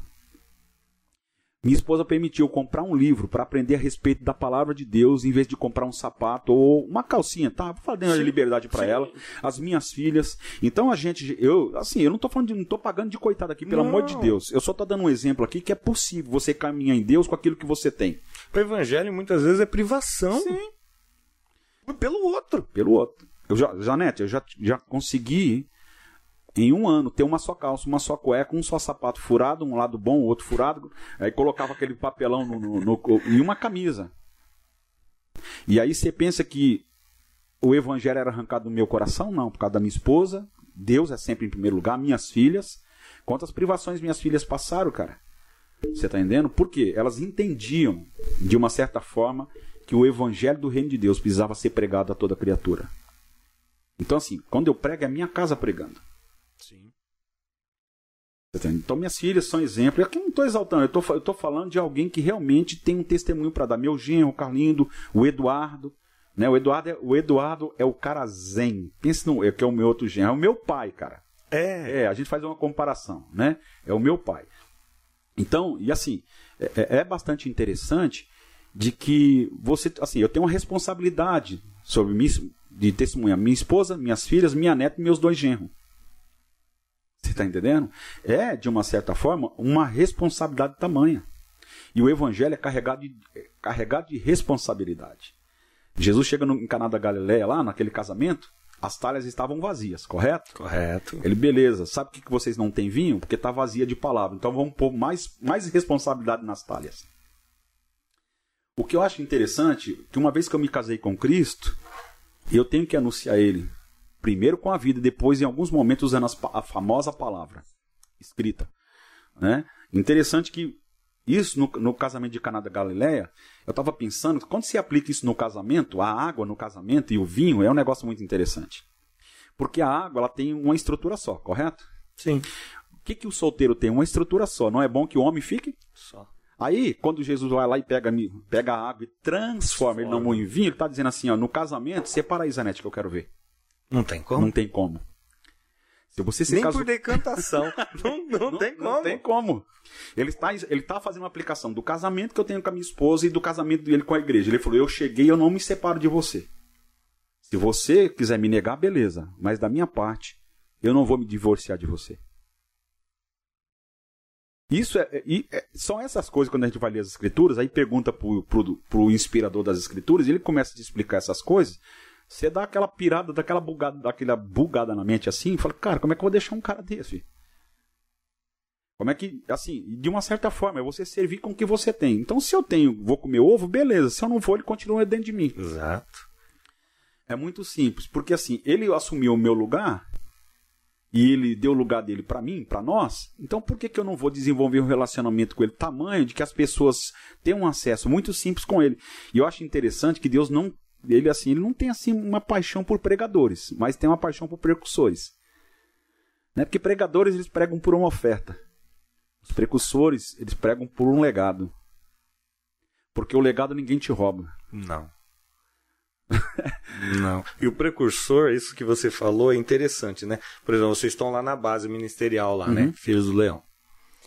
É, quem vê hoje não entende o que você e sua família toda tiveram que se abdicar. Renúncia. No, renúncia, renúncia, muita renúncia. Rapaz, As pessoas olham só aqui, né? Isso. Às vezes.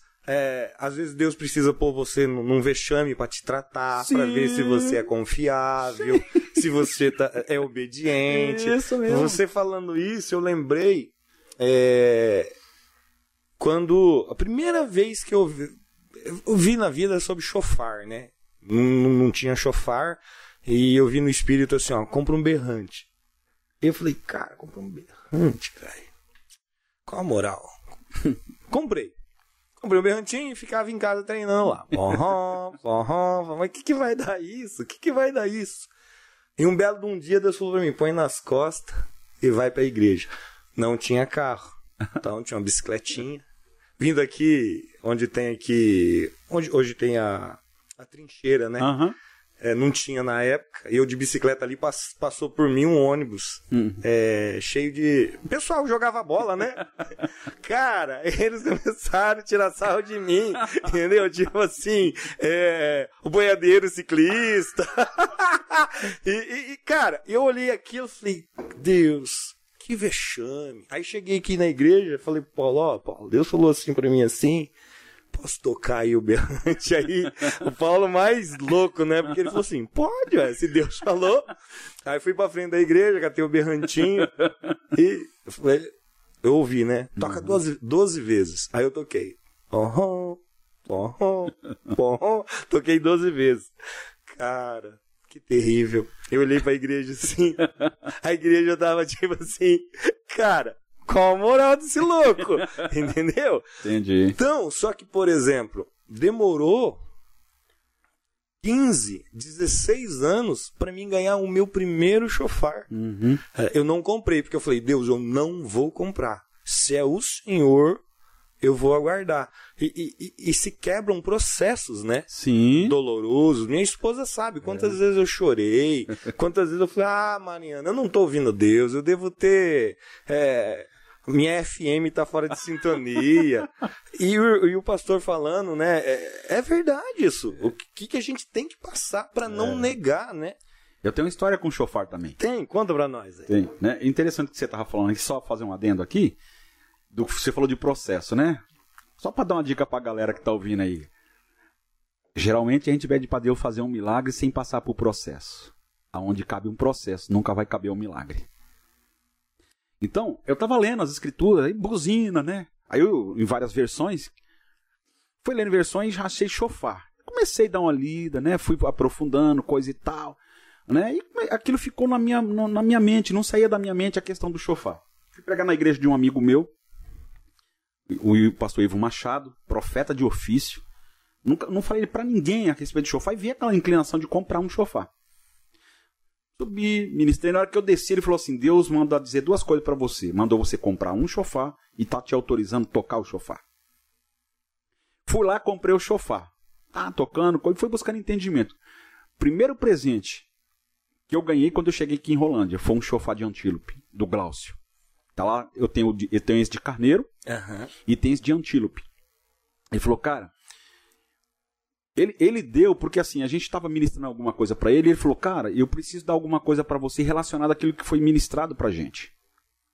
Você tá entendendo? Então tem esses dois chofar, né? Aí, e Deus, de uma certa. Cara, é umas loucuras. E assim, eu, eu mergulho. Nas loucuras que Deus que me dá, eu, eu, eu, mergulho. E ele, ele mandou comprar mais um. Que tem uma irmã, é, que a gente tem um, uma amizade muito grande, chama-se Lauriceia, e ela é cega. Eu queria muito Rapaz, falar dela. Eu tava essa... esperando como que eu faço para perguntar dela. Essa irmã, Alexandre Zanetti, é o visor de eu, Deus. Eu ouço histórias dela. Não a conheço, gostaria Cara, muito uma, uma de visão simples. Ela. Uma menina, uma jovem foi pedir uma oração para ela na casa dela. Aí não sei porque com um anel eu vou de... até chupar uma malinha que eu preciso de açúcar nessa história. Com um anel de caveira no dedo, ela tirou o anel de caveira do dedo, colocou na planta na entrada da, da porta da casa dela e, irmã Célia, vim aqui pedir uma oração. Aí ela falou: Ah, senta aí, filha, coisa e tal. Ela falou: Filha, deixa eu te dizer uma coisa. A cega você engana, o Deus da cega você não engana, não.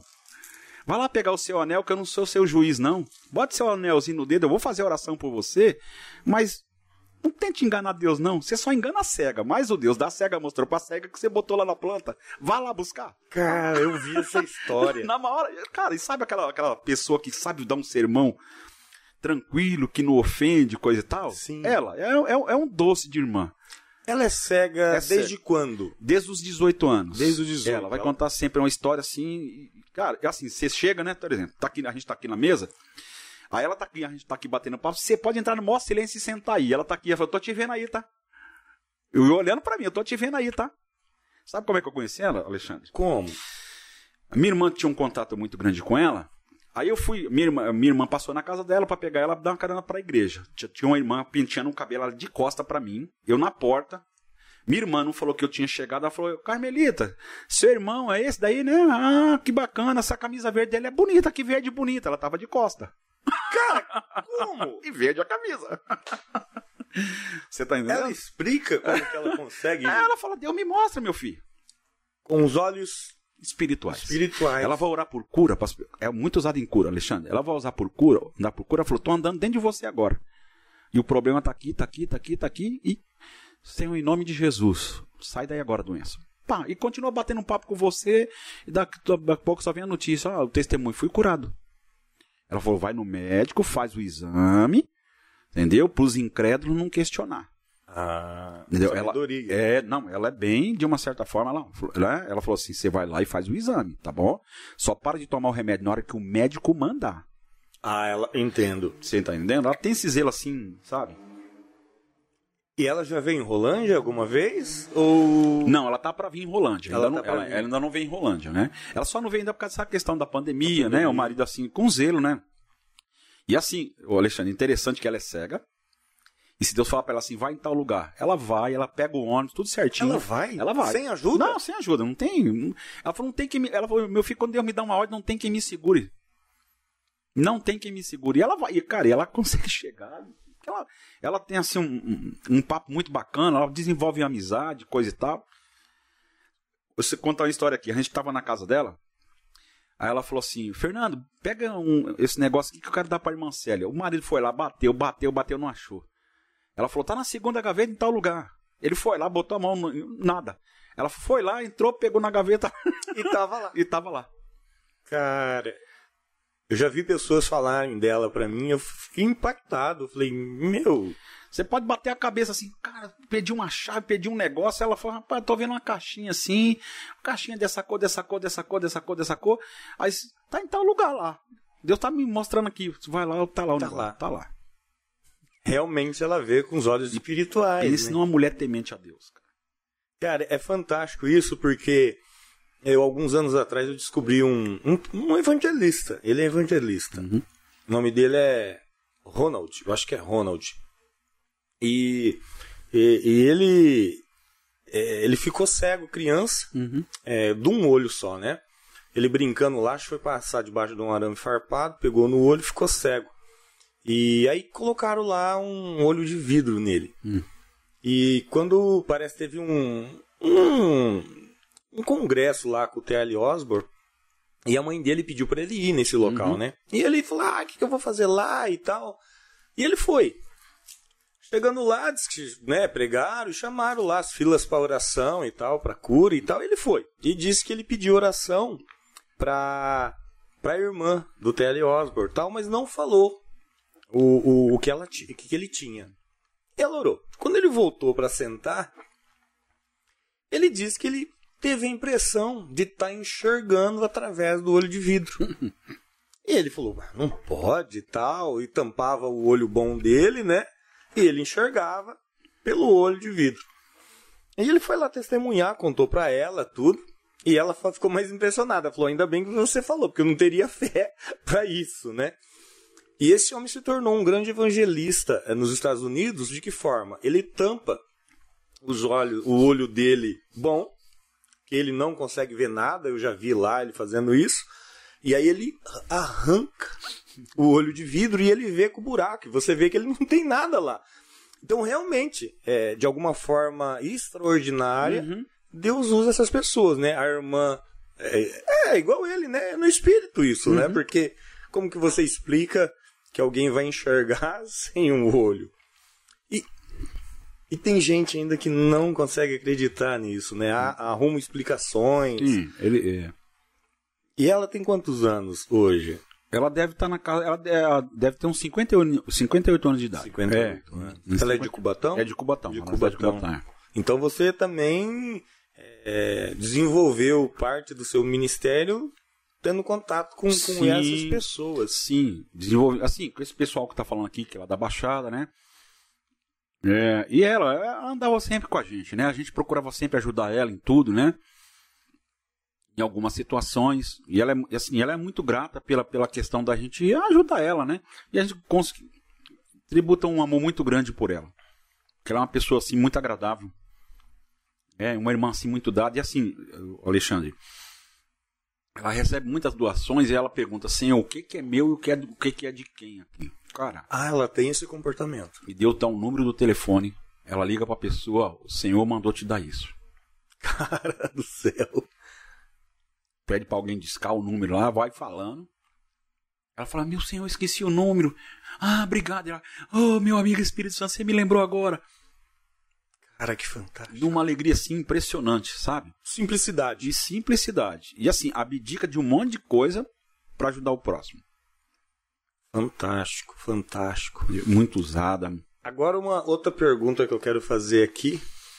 Eu vou dar tempo para você pensar. Como que chegou ao portal, ao portal de Rolândia com vocês? Deixa eu ver se tem mais alguém perguntando alguma coisa assim para você processar essa pergunta, beber uma água. Vamos beber uma água. Aqui o Pedro tá com a gente. Deixa eu ver quem mais. Hum. Célia Regina. Minha esposa, Ah, a que me ama e a que me bate. Abraço, Célia. Ludmila, Silvia, Sóstenes. Meu sobrinho. Ah, teu sobrinho, Sóstenes. Um abraço a todos vocês aí que estão nos acompanhando. Já deu pra respirar? Já deu.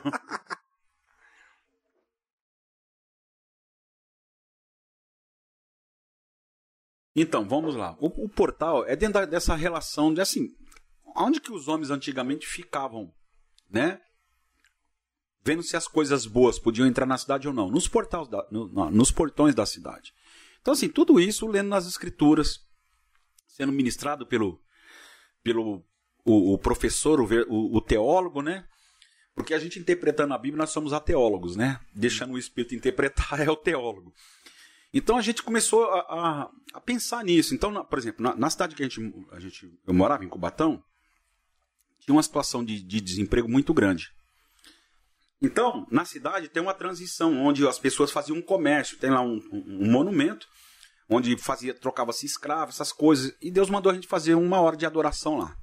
Pegou esse pessoal aqui, Ludmilla, Viviane. Isso é, é histórico mesmo. É histórico mesmo. Tem lá, tem até o monumento, tá lá, tá, tá lá desenhado, né? O pessoal fazendo comércio, né? Chicoteano, escravo.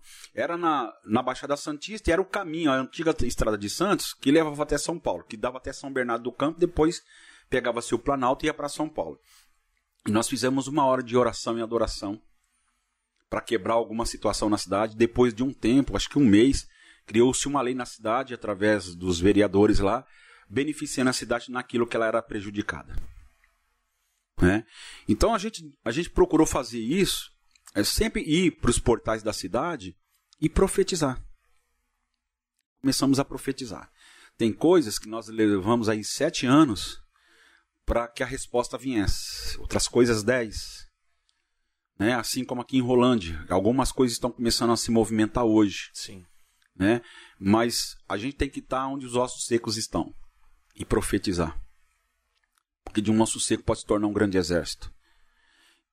Então procuramos sempre fazer isso. Cara, e assim, aquele tal negócio, né, Alexandre? Sempre você vai ter um, um contra. Mas a pergunta de Deus, tá? Você, eles não vão acreditar. A pergunta, você acredita? Né? Sim. É na famosa reunião de dois ou três. Onde estiverem dois ou três reunidos, e eu ali estarei. estarei. Então, porque na reunião de dois ou três, o seu interesse e o meu nós não somos filhos interesseiros, mas estamos interessados em manifestar a glória. É, então, na reunião de dois ou três, Jesus está, porque ele é o primeiro. Onde ele é o primeiro, ponto. Ele está lá e acabou. Então, assim, não adianta eu ler a Bíblia e achar a história bonita e a gente tem que reescrever. Um exemplo disso, né? Vamos supor que eu estou lendo aqui primeira carta aos Coríntios. No meu caso, eu, Silvio, risco primeira carta aos Coríntios e coloco meu nome ali. É para minha carta. O que é de instrução eu pego e o que ficou de ruim da igreja de Deus Coríntios, eu também não, eu tenho que deixar de fazer a mesma coisa. Então, quando eu abro é um espelho, eu não aponto para você, eu que vou refletir ali. Uhum. E nas cartas, seja romano, seja. Eu coloco o meu nome. Porque eu sei que eu vou ter que cumprir aquilo que, que eu estou lendo. Porque todo mundo pode ler, cumprir, todos vão querer.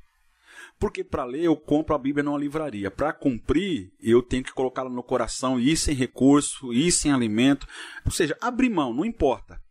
Né? Porque assim, é nessas coisas simples que Cristo vai estar. Porque gente, qual a nossa linha de pensamento? Quando eu tiver, então, entenda um princípio. Jesus já nos abençoou com toda a sorte de bênçãos espirituais em Cristo Jesus.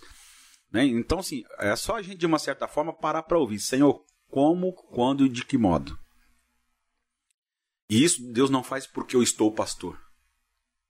Deus faz porque eu me interesso. Sim. Então, o acesso, e assim, eu não tenho preocupação de pregar bem, mas eu tenho uma preocupação de produzir fruto. Porque quem prega bem tem uma plateia. Quem produz fruto agrega filhos. Então são coisas que a gente, ao, ao decorrer do tempo, fui aprendendo essas coisas que eu estou falando aqui com muitos nomes de Deus, pastor Ivo, pastor Rogério, que no Ministério Vida Nova foi o cara que me colocou é, no rol dos pastores, me apresentou para o pastor presidente, que é o pastor Antônio Carlos, fui ungido a pastor no Ministério Vida Nova. Então são pessoas que a gente vai caminhando, os meus genros, né? Cada um tem uma dinâmica, né? Minhas filhas, né? A filha mais importante do meu casamento, a Silvia, né? que ela sempre fala. Você tá entendendo? Então, assim, são coisas que ela, elas, elas somam na nossa caminhada com Cristo. Minhas filhas nunca reclamaram que não tinham uma boneca. Né? A gente ia no mercado e falava, filha, ó, hoje, né, a minha esposa, a mamãe não tem dinheiro para comprar isso, você não pede nada, tá bom? Mas, semana que vem, aí chegava o dia, a gente cumpria para a gente não passar por mentiroso. É, então não é enganar a criança. Não é. É instruir, é diferente. Sim. É, é totalmente diferente da, de uma certa forma. E assim, quando não, é dali a 15 dias, elas compreendiam isso, mas porque foi instruída. Né? Assim, de uma certa forma, na Silvia, né, que é a mais velha, né? Ela ia sair e falar, pai, eu posso chegar meia-noite? Eu falava 11 e meia, mas pai, eu 11. Poxa, pai, 10 e meia. Cada questionamento cai meia hora. Meia então, eu tô ensinando os pais aqui. Você tá entendendo? Então não existe filho rebelde. Aqui, o que existe é um pai que não se interessa pela educação do filho. Uhum. Né? A gente tem que pontuar isso, de uma certa forma. Por que, que a gente consegue compreender? Tem os filhos, o, o, Alexandre, prefere mais você jogar ele numa cacunda do que uma boneca cara. Não Sim. que você não dê, eu não tô me eximindo de dar, não tô Não. dizendo isso. Então tem filhos que tá no videogame, mas na verdade ele queria estar com o pai, correndo num parquinho, chutando uma bola de dois reais. Faz tempo que eu penso a respeito disso, Ah. que o que nos traz felicidade muitas vezes são coisas simples e fáceis, acessíveis. Sim. E, e- e- e- vamos pensar assim, essa sociedade hoje ela inverteu. Sim. Ela acha que é o videogame, é a boneca, e quando. Não. Às vezes você sentar no chão, é, conversar, brincar, Uhum. dá, ouvir. Sim, essas coisas simples que meu pai fazia isso com a gente, né? Ele não jogava bola, mas ele se assentava, ele conversava, ele aconselhava. né? Então, assim, sempre presente. Né? Porque um pai presente vale mais do que mil presentes. Sim. É, uma mãe presente vale. E assim, interessante que a figura que Deus tem de família é uma esposa, é um pai, uma esposa, uma mesa e os filhos à roda dela. Sim. Aí você pode, de uma certa forma, ganhar até pouco. Mas, se você proceder dessa maneira, você será colocado sobre o muito. Isso que você falou, é, quando eu. Minha família é uma família mais fechada, né? Então nós somos em cinco. E quando a Mariana me conheceu, ela falou assim que ela ficou é, horrorizada. Porque a primeira vez que ela jantou na, na nossa casa, só se ouvia o, o barulho do, do garfo batendo no prato, né? E eu não entendi aquilo quando eu fui levar ela embora, né? Aí eu fui na casa dela. É, eles são em, em- em muitos irmãos, deixa eu contar aqui, são bastante pra eu não perder. É, acho que eles são em sete ou oito. É, cara, eu me apaixonei por aquela família. Eu me apaixonei por aquela família. Era aquela família assim que ainda são. É, na mesa, todo mundo conversa ao mesmo tempo, todo mundo um tira sarro do outro, outro atravessa o outro e tal. Cara, quando eu vi aquilo, eu falei, fabuloso, isso é família. Aquilo me fazia tão bem, mas tão bem, que, que eu não vi a hora de ir pra casa dela e, por participar é, do momento desse. Ontem mesmo foi aniversário de um, de um concunhado, e, e- e se preserva isso que você tá falando. Sim. Tipo assim, é, um brincando com o outro, os sobrinhos se unem para ouvir as histórias. A gente até brinca com alguns sobrinhos que as histórias são as mesmas, né? Mas Uhum. eles estão ali. E o que você falou é, é- é verdade. É uma, é- a figura que a gente tem é uma mesa e a família ali. Isso. É como Deus enxerga na verdade, né? Porque assim, a gente enche a casa, adorna de, de uma televisão, não é errado, mas a gente gasta, a gente inverte as coisas, a gente gasta o tempo trabalhando e não cumpre a, a missão de edificar. Né? Entre Marta e Maria. Uma vai representar o trabalhar, a outra o edificar. Então, Maria se assentou aos pés de Jesus que você é edificado, você colabora mais do que alguém nutrido. E Jesus, naquele jantar em Betânia, ele falou: Não, eu sou o pão, eu sou a comida. O meu interesse aqui, pessoas. Então Maria, quando ela se assentou e quando foi levantada, ela foi revelar aquilo que ouviu. Né? Dentro daquela dinâmica da oração de ouvir o Senhor. Então hoje, se a gente no campo da oração parar de pedir, parar de ouvir ser- e passar a ouvir e servir dentro daquilo que o- nós ouvimos, nós vamos cumprir tudo de maneira suave, tranquila e carregada de paz. É aquele famoso exemplo. Deus jamais vai querer que o Zanetti faça alguma coisa para ele. Mas Deus sempre vai querer que você faça algo com ele. Exato. Né? Tá lá em João 15, né? Que o servo ele manda fazer, mas aos amigos ele vai junto, vamos. Quando você põe a mão, ele, ele põe. Quando você, tanto é que no- na imposição de mãos lá de Mateus 28, ele está falando, Silvio, se você pôr sua mão, não curo. Mas se você deixa, impor as mãos, eu, eu vou curar. Por que, que Deus parou de curar? Porque nós paramos de impor as mãos. Em Mateus no capítulo 6. Isso que você está falando aí de amigo, o texto aqui é um dos versículos chave de, da restauração é o de Moisés, onde Deus fala, ó, vou mandar um anjo ir com vocês, e Moisés, e Moisés fala assim, se o senhor não for conosco, a gente não sai desse lugar. é o comportamento de um amigo, né? Sim. E Deus olha e fala assim, então vamos junto aí. Realmente, é isso aí mesmo. É. Entendeu? E assim, é aquele tal negócio. Assim, depois a gente já está aqui em Rolândia, vai, já, vai, já vai dar do, do sexto para o sétimo ano, né? Agora que de uma certa forma a gente está conseguindo, de uma certa forma, sentar na mesa com algumas pessoas, né? Que Deus vai trazer de volta essas coisas, né? É toda a conferência, né? Mais importante é na mesa onde você ouve a ovelha. E a ovelha come da comida junto com o pastor. E a gente não está desprezando as outras. Então a gente compreendeu que nessa pandemia a gente tinha conferência demais e, e tinha serviço de menos. Né? E, e, de maneira nenhuma a gente está condenando alguma coisa, mas todas as vezes que eu saio de uma conferência eu preciso cumprir aquilo que eu ouvi, porque o que eu recebi pertence a você. Para Deus não é quando eu como, é quando eu sirvo junto com você. Então, é, são coisas que são muito importantes e a gente não. E fica, Deus, onde você está? Deus, onde você está? De novo, lá, João capítulo 2, é, Jesus acabou ouvindo. Ele falou: o problema não é meu, eu não gerei esse problema. Vocês têm esse problema que vocês não têm palavra, as talhas estão vazias, o coração está vazio, a mente está vazia, o espírito está vazio. Então enche de palavra, mas eu vou resolver o problema de vocês a partir da palavra que é o meu Pai. Então, depois da palavra, foi que, de uma certa forma, houve né, o, o famoso. Porque a, até encher as talhas vai falar do processo. Davi, quando está girando a funda para derrubar o gigante, vai falar de processo. Então a gente, de novo, inverte. A gente quer um milagre, a gente caminha de, é, de joelho pelo milagre, mas não se curva pelo processo. Então, é aquele tal negócio, né? A gente, de uma certa forma, passa muito tempo no entretenimento mas gasta alguns segundos com Deus. Então Deus é o drive-thru, é o Big Mac da minha vida. Ele não é o meu senhor, ele não é o meu companheiro, ele não é o meu guia. Na verdade, eu estou mais disposto a dizer o que Deus tem que fazer por mim e por que, que Deus faz no Zanete e não faz por mim. Você está entendendo? Se o pai é o mesmo, é, a grande, é o grande segredo, é a posição. 1 Pedro 5,6 Humilhar-vos, portanto, debaixo da potente mão do Senhor. Então, Deus nunca é o gestor de algum problema. Ele não gera, na verdade, ele não gera nenhum problema. O problema somos, como o publicano, né?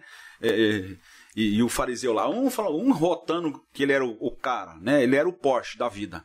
A Scania, o outro era o Fenemê, né? Os carros da minha época. Né? Você tá entendendo? Aí o outro falou, não, o problema não é o meu pastor.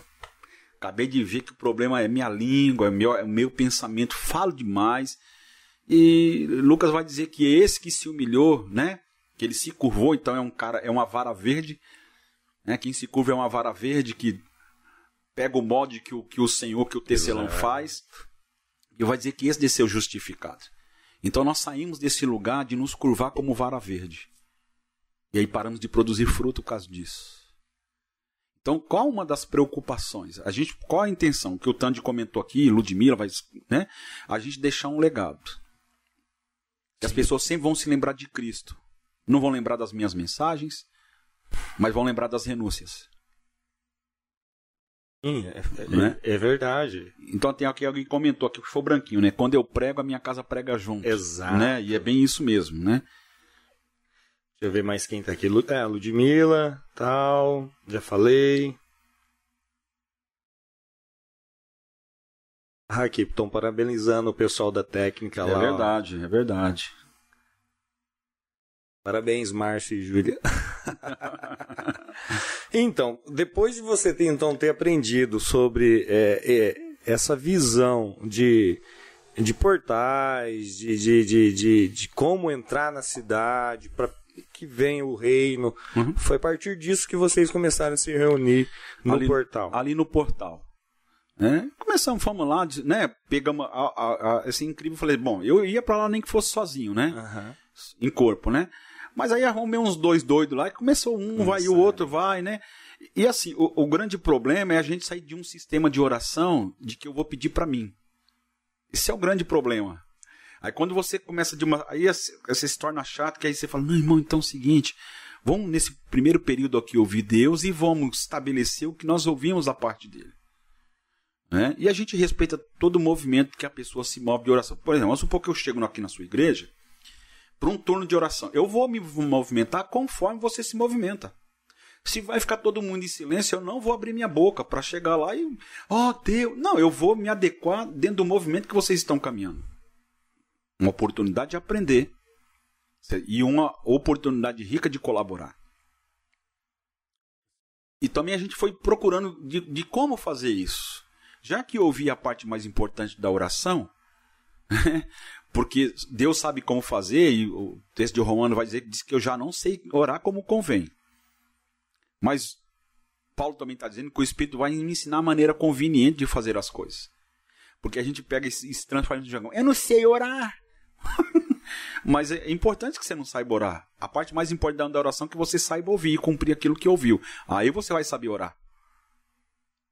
Quando a gente se reunia lá, ainda não tinha pandemia, né? Não, não tinha. Como que, que você entende é, a pandemia? Como que você entende todo esse processo que a pandemia criou? Até para a própria igreja, né? Para nós. É, vamos falar a partir da igreja, né? O que, que tinha muito na, na nós? Eu tô falando de mim também, tá? Uhum. Tô falando de, não tô apontando dedo para ninguém. A gente era muito bom de evento. Sim. Vamos fazer um evento, então vamos pôr o canhão de fumaça para ficar chique, senão os jovens não vêm. É, exato. No meu, caso, no meu caso, eu acho que eu já espanto. Que quando eu vou. Assim, a gente tem bastante jovem que a gente aconselha, graças a Deus, que a gente discipula, e eles até brincam, né? Que eu falo assim: gostou do que eu falei? Não, se não gostou, vá se lascar. Você tá entendendo? Dentro desse princípio, eles racham o bicho da risada, né? Não tô nem aí pra você. Não gostou, eu não tô vendendo a comida, é de graça, ainda quer reclamar ainda. É 0,800 a comida, foi Deus que deu. Então, então dentro desse, desse, daquilo, da pergunta que, que você fez, é, é interessante que é algo que Deus quer que a gente faça, né? E dentro dessa questão da voltando aqui para a pandemia, eu como que eu consigo enxergar que Deus foi lá, pegou em Gênesis no capítulo 1, verso 3, haja luz. Na pandemia ele apagou a luz.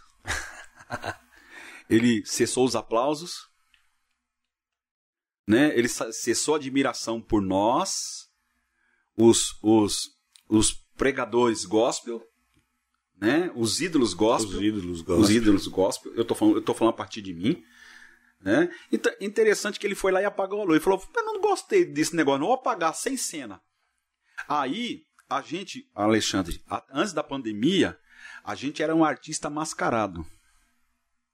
Depois da pandemia, voltamos a ser um filho consagrado. Claro que alguns, né? Sim. o mercado Dois ou vai três. existir, né? Dois ou três. Então, assim, aquele meu CDzinho, né? Interessante, que alguém, um certo tempo para chegou assim, pastor, você oraria para Deus para vender o meu CD? Eu falei, cara, eu não vou orar, porque se Deus não comprar ele, nenhum homem compra. você tá entendendo? Sim. Então, é por causa desses cortes que, que, Deus nos dá automático, que as pessoas de uma certa assim, pegam uma certa bia. A gente costuma, o Tandy, que o pessoal de Cubatão, mais um X nas suas costas, que é o alvo de uma flecha, né? Uhum. O X. Então, nessa questão da pandemia, Alexandre, glória a Deus, porque de uma certa forma, assim, interessante, né? Que revelou quem é a igreja e quem era a igreja. Ah, um monte de gente separou, aconteceu isso, um monte de gente se desviou. Eles nunca estiveram em Cristo. Só foi uma oportunidade para eles revelar quem eles eram. Eles, eles eram. E eles iam por um milagre, não iam por um processo. Sim. Porque a grande maioria de que vai hoje, que levanta a mão e fala sobre Jesus e, e diz que Jesus é o Senhor dele, é por causa de está em busca de um milagre. Os outros estão em busca de um processo. O que é o processo? É a transformação do meu caráter. Porque a relação de Deus, segundo o próprio profeta Jeremias, não é com vaso, é com barro. Então, para Deus é mais interessante um relacionamento. Eu fico impressionado com Deus. Nossa, que pregador o Silvio. Nossa, estou impressionado com ele. Agora Deus fica impressionado com filhos. Agora, filhos impressionam Deus. Este é meu filho amado. Até ele, diz, até ele que fala assim: não, não, não nem sei dizer que eu, que eu sou seu pai. Eu quero ter o prazer de dizer que eu sou seu filho. Eu sou seu pai, eu amo você. Por quê? Que você vai cumprir, ainda que custe a sua vida.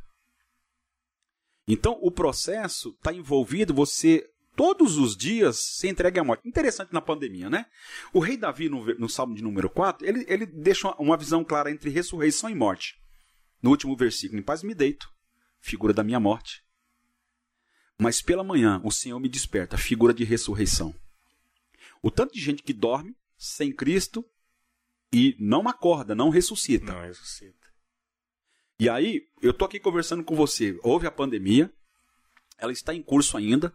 Mas todas as noites, quando eu deito, Cristo deita comigo, ministra enquanto eu durmo. Mas pela manhã ele me ressuscita. Não porque eu, eu sou bom, porque ele tem um compromisso com a ressurreição e com o homem. Então é interessante que Davi já vinha falando no Salmo 4 a, a, essa questão entre morte e ressurreição. O escritor de Eclesiastes vai dizer que Deus colocou a eternidade dentro de você. Você decide viver de promiscuidade ou de eternidade. Sim. Na promiscuidade, eu viro as costas para Deus. Na eternidade, eu piso na minha promiscuidade. Eu posso até ter desejos, mas não faço a minha vontade. Eu vou fazer a vontade daquele que me chamou. Eu posso ser tentado, não significa que eu vou cair, né? A oração do Pai Nosso diz que eu vou ser tentado todos os dias. E aí, quem que me livra da tentação? O relacionamento com o Pai. Quando a gente lê esse versículo, a gente pensa que Deus vai vir. Não, eu, eu, vou, eu estando nele, eu posso ser tentado, mas posso não ser laçado. E eu acho interessante que Colossenses, no capítulo 1, verso 3, é como é que eu pensava, tá bom? E ninguém é obrigado a pensar como eu vou dizer aqui. Eu pensava que sem Cristo a gente estava indo para o inferno. Fui ler direito o versículo. Porque ele me transportou do império das trevas para o reino do filho do seu amor. O texto está dizendo que eu era de lá. eu não estava indo. Já era. Já era de lá. Aí tem um abismo, que ele, houve uma transposição, que o texto está dizendo, e ele me colocou no reino do filho do seu amor. Então ele comprou a casa, tem direito à chave da casa. Associando isso, o famoso texto de Apocalipse 3,20, você vai fazer um, um estudo apurado daquilo. Geral, eu pensava que Jesus estava por lá de fora da casa. E fui fazer um estudo um pouco mais aprofundado da coisa. Ele está dentro da casa pedindo um quarto, que é o lugar íntimo. Então ele está na sala, onde você recebe a todos, mas não está no quarto, aonde ele é o seu noivo. Então ele está falando, escuta, comprei você, como é que é? E o relacionamento? Ah, não tenho tempo, comprei um campo, comprei dois jumentos, dois trator, tem que arar, tem que tirar o carrapato do jumento. Então a gente anda ocupado, mas não anda habitado. Esse é o nosso problema no dia de hoje. E aí, o que, que as ovelhas fazem? Recorre para um pastor ungido. A gente vai só até o átrio, Alexandre, hoje e não, e não, não cumpre o processo de ir para o lugar santo e depois no santo dos santos. Então eu prefiro ir onde está a luz natural, onde está lá no átrio, no pátio, onde está todo mundo lá, porque eu, eu, eu, eu tenho que viver junto com os homens. Eu preciso viver com os irmãos, não com os homens. Então, como irmão, eu abençoo homens. Então, toda a nossa. Assim, voltando. Essas, essas questões a gente recebe. Recebe tanta loucura no portal, nos turnos de oração que nós fazemos pela cidade. Pode perguntar para quem caminha com a gente. Nosso entendimento caminha que se a restauração for bem, a base irá bem. A gente, você não vê a gente orando para Deus encher a base. A gente ora para Deus transformar a Rolândia o dono das ovelhas que vai se ocupar para onde ele vai direcionar quem a quem. Nossa visão, Deus trabalha com número, trabalha com números convertidos. Tanto Sim. é que tem um livro de números dentro da Bíblia. Correto? Não pode ficar naquele. Não, Deus só quer saber de qualidade, não quer saber de quantidade. Se não fosse por quantidade, ele não mandava evangelizar o mundo. Sem dúvida. Correto? Mas é dentro de uma figura. É, como que nós trabalhamos com isso? Primeiro, amando os pastores amando as ovelhas. Uma das coisas que a gente trabalha, é, que a gente conseguiu identificar, é que eu trabalho para uma geração. Então por que, que os jovens, os adolescentes colavam? E assim, Alexandre, interessante que eles iam até pedir instrução e eu dava pau mesmo. Falava, não quiser voltar aqui nunca mais, um abraço. Você não pagou nada pela comida mesmo. E outra coisa, não gostou da comida que eu te servi? Reclama pro cozinheiro. Eu só sou o garçom, me dá os meus 10%. Você tá entendendo? Qual é a nossa visão dentro de Rolândia? É colaborar o máximo naquilo com os pastores, com restauração, com assembleia, né? Voltando àquela questão da unidade. Porque João 14 vai dizer uma das maneiras do mundo se converter é quando vê a minha unidade com você. Falei demais, né, Alexandre? Não, não, não. Eu estou vendo aqui as, per as perguntas. Pode cê, continuar. Você está entendendo? Então, assim, o que, que a gente ora, né? Interessante. É, não que a gente não ore por isso, pela sua família, pelos seus. Nós oramos também, nós limpamos as mãos, Senhor, traz cura. Mas a gente procura mais ouvir Deus, estabelecer aquilo que Deus quer. E, cara, interessante que as coisas começam a se mover. Porque um, como é que Deus fez as coisas? Não foi verbalizando, haja luz? Sim. Foi falando, foi profetizando. Né? Então a gente, a gente, de uma certa forma, procura, porque Deus jogou essa responsabilidade para nós agora. Essa responsabilidade agora é nossa. De trazer do céu para a terra aquilo que Deus, a vontade de Deus que Deus quer fazer na terra. Então Deus não vai trabalhar em prol do ministério que eu, que eu nem pastor eu sou, eu estou pastor. O que eu sou é filho. Pastor, né, tanto é que, por exemplo, né, o pessoal me, me chama de peixe, né, a gente se, se, trata por peixe.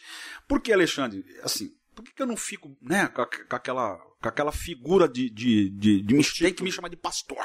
O título, né? Por quê? Deus não me chama de pastor, porque se ele me chamar de pastor, isso é formalidade. Se ele me chama de Silvio, isso é intimidade. Sem dúvida. Então, se vocês me chamam de peixe ou de Silvio, isso configura intimidade. Intimidade. Não está configurando nenhum desrespeito, muito pelo contrário, tem mais respeito do que me falar, me chamar de pastor.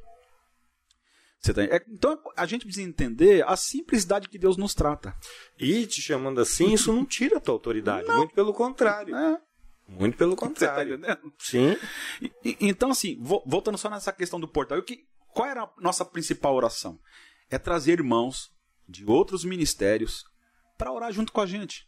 Somar, né? É, to- nossa entrada não foi levar uma placa. A nossa entrada ali foi começar algo que Deus sempre quis, algo que os irmãos faziam na antiguidade, que governavam a cidade. Tanto é que em Gênesis no capítulo 1, a primeira coisa que Deus derramou na vida do homem foi governo. Governe.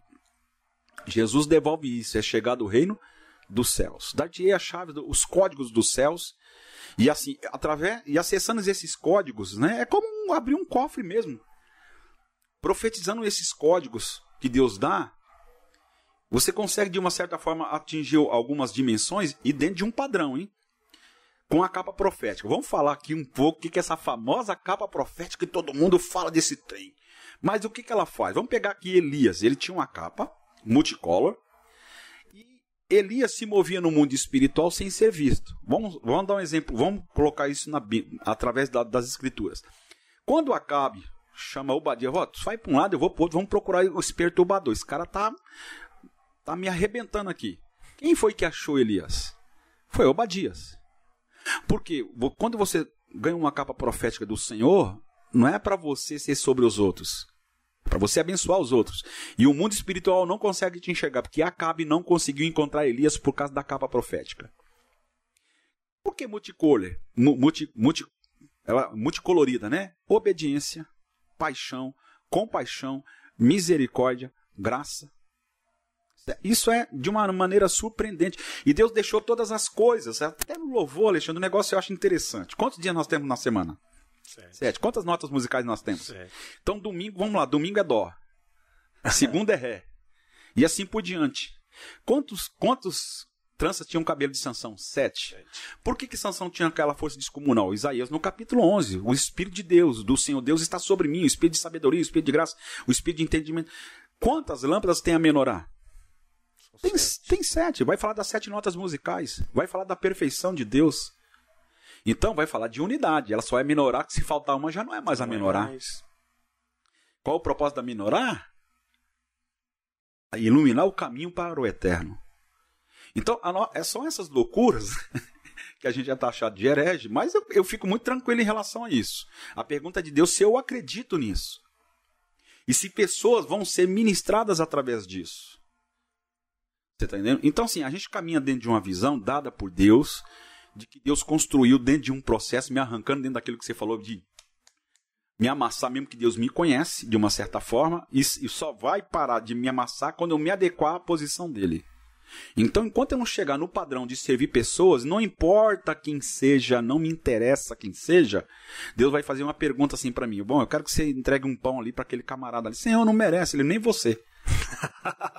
Sim. Como o batismo, o batismo não é para quem merece. Não. A ceia também não é para aqueles que merecem. Não é mérito você participar da ceia. Então, são, são coisas que a gente, de uma certa forma, tá agora que Deus está pegando algumas pessoas, está despertando. E o que, que é legado? É a pessoa ir mais longe do que você foi. A gente cons- consegue incutir isso na mente deles. A gente não senta na mesa para te formar um pregador, mas te formar um bom filho. Ah, um pregador, você entra em qualquer escola, você sai de lá em, em duas semanas ali com retórica, com apostólica, com profetótica, esses negócios assim esquisitos, mas que não produz fruto. E, e é nessa visão que vocês acreditam que é, a base está se movendo. Isso. O porquê base? Base é Cristo. Ministerial, para servir você, até você chegar à estatura de varão perfeito. Né? Base ministerial, filhos do leão. Para você entender que você já tem essa identidade de filho, só precisa caminhar como o filho de Deus caminhou. Né? Filhos do leão. Leão é o Cristo. Sim. Então, assim, não tem nada de especial. É que a- o nome já está incutido a visão que eu estou comprometido. Não é diferente das outras, a gente serve o mesmo Cristo. Então, se eu falo que eu sirvo Cristo, eu tenho que servir você. Minha igreja nunca vai ser melhor do que a minha. Mas eu vou pegar o melhor que a minha igreja tem e ministrar na sua. E servir. Isso que você está falando, te interrompendo um Pode- pouco, pode ficar eu, eu, eu acho interessante isso. Aqui a gente sempre defendeu essa ideia. O Paulo nos ensinou sempre isso, que, na- que todo, toda a igreja, todo ministério, ele tem partes da verdade. Sim. E o inimigo, habilidosamente, ele fez o quê? A gente não vai deixar eles descobrirem que cada um tem uma parte da verdade. E eles ficam com aquela micro parte da verdade defendendo, e ela não consegue entender que se o, o meu irmão também tem uma parte da verdade. E quando a gente, como um quebra-cabeça, né, a gente vai lá e une. Esses dias eu vi o pastor Harold, se eu não me engano o nome dele é Harold, e ele explicou muito sabiamente isso numa live com o Ângelo Basso, é, onde ele falava assim, que, que, ele, ele usou, exemplificou como aquele. Como, é, como que chama? Lençol. Um, lençol da, da cama que ele é feito de retalhos, né? São micros pedaços que cobre a cama. Você olha ele por cima, ele é lindo, todo colorido, a multiface dele lá tal. Mas quando você vira ele do avesso, você vê todas as imperfeições. Sim. E o grande e foi, cara, foi muito legal quando ele falou isso. Quando a gente olha para a igreja e entende todos têm parte da verdade, e se nós nos juntássemos, a gente veria esse quebra-cabeça que Deus tem para a igreja, para as nações, a gente veria a beleza do, do quebra-cabeça se formando. Só que isso não impediria da gente levantar e ver as imperfeições.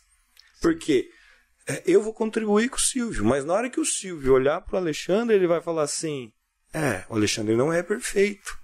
E vice-versa. Se a gente baixasse né, é, a guarda e falar assim: não, é, o Alexandre tem defeito, mas eu, mesmo assim, eu estou disposto a andar com ele. E o Alexandre olhar para o Silvio e falar assim: não, o Silvio tem os defeitos dele, mas eu estou disposto. Nós seríamos um canhão na mão de Deus. É, um trator, né? Porque assim, o, o, aquilo que carregamos, né? O Salmo 24, verso 5, a palavra ali é receberá, mas a palavra ali é eu carregará, eu vou carregar.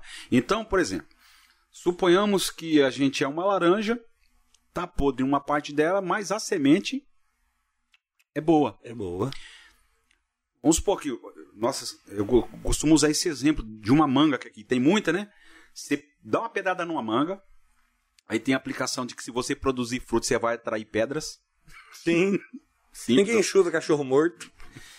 Aí tem, você vai lá, faz um- uma ferida na manga, quando ela cai tem outra ferida. Você chupa ela, não perdeu a doçura. Não. Então são essas coisas que nós é, temos na vida por viver o evangelho. E aí a primeira, onde é que está Deus? Eu estou sofrendo. Não, cara. Deus está te moendo porque se você for quem você é, você não serve para nada. Foi a misericórdia que me permitiu chamar ele de pai. Sim.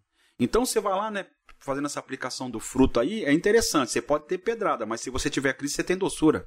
Isso, é- é- esse exemplo que você usou é fantástico. Eu vi uma vez o Antônio Cirilo ali, acho que é numa canção dele, ele fala que é, no Jardim de Rosas é lindo, mas tem espinhos. Tem espinhos. E Deixou sina- de ser belo? Não deixou. Não deixou de ser belo. E sinaliza o lugar onde você deve pegar, né? Exato, exato. Justamente onde você deve pegar. Então são assim, e, a, e a gente passou muito por, essa, por esse processo. Eu acho interessante que hoje a gente enxerga que as pessoas que é, me chama, chamavam a gente de herege, elas colaboraram para o meu, pra- meu crescimento. Não é? As pessoas que de uma certa forma não compravam o meu CD de mensagem, Aham. você está indo fazendo aqui um, uma- um exemplo. Paralelo. Cara, é- importante isso de uma certa forma. Porque se elas me dessem like, eu estava soberbo hoje. Então a pandemia fez isso.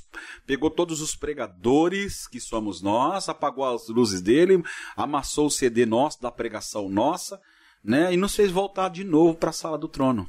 Para o secretão lá com Deus. Né? Porque publicamente, Deus só disse que está comigo se eu passar no secreto junto com ele.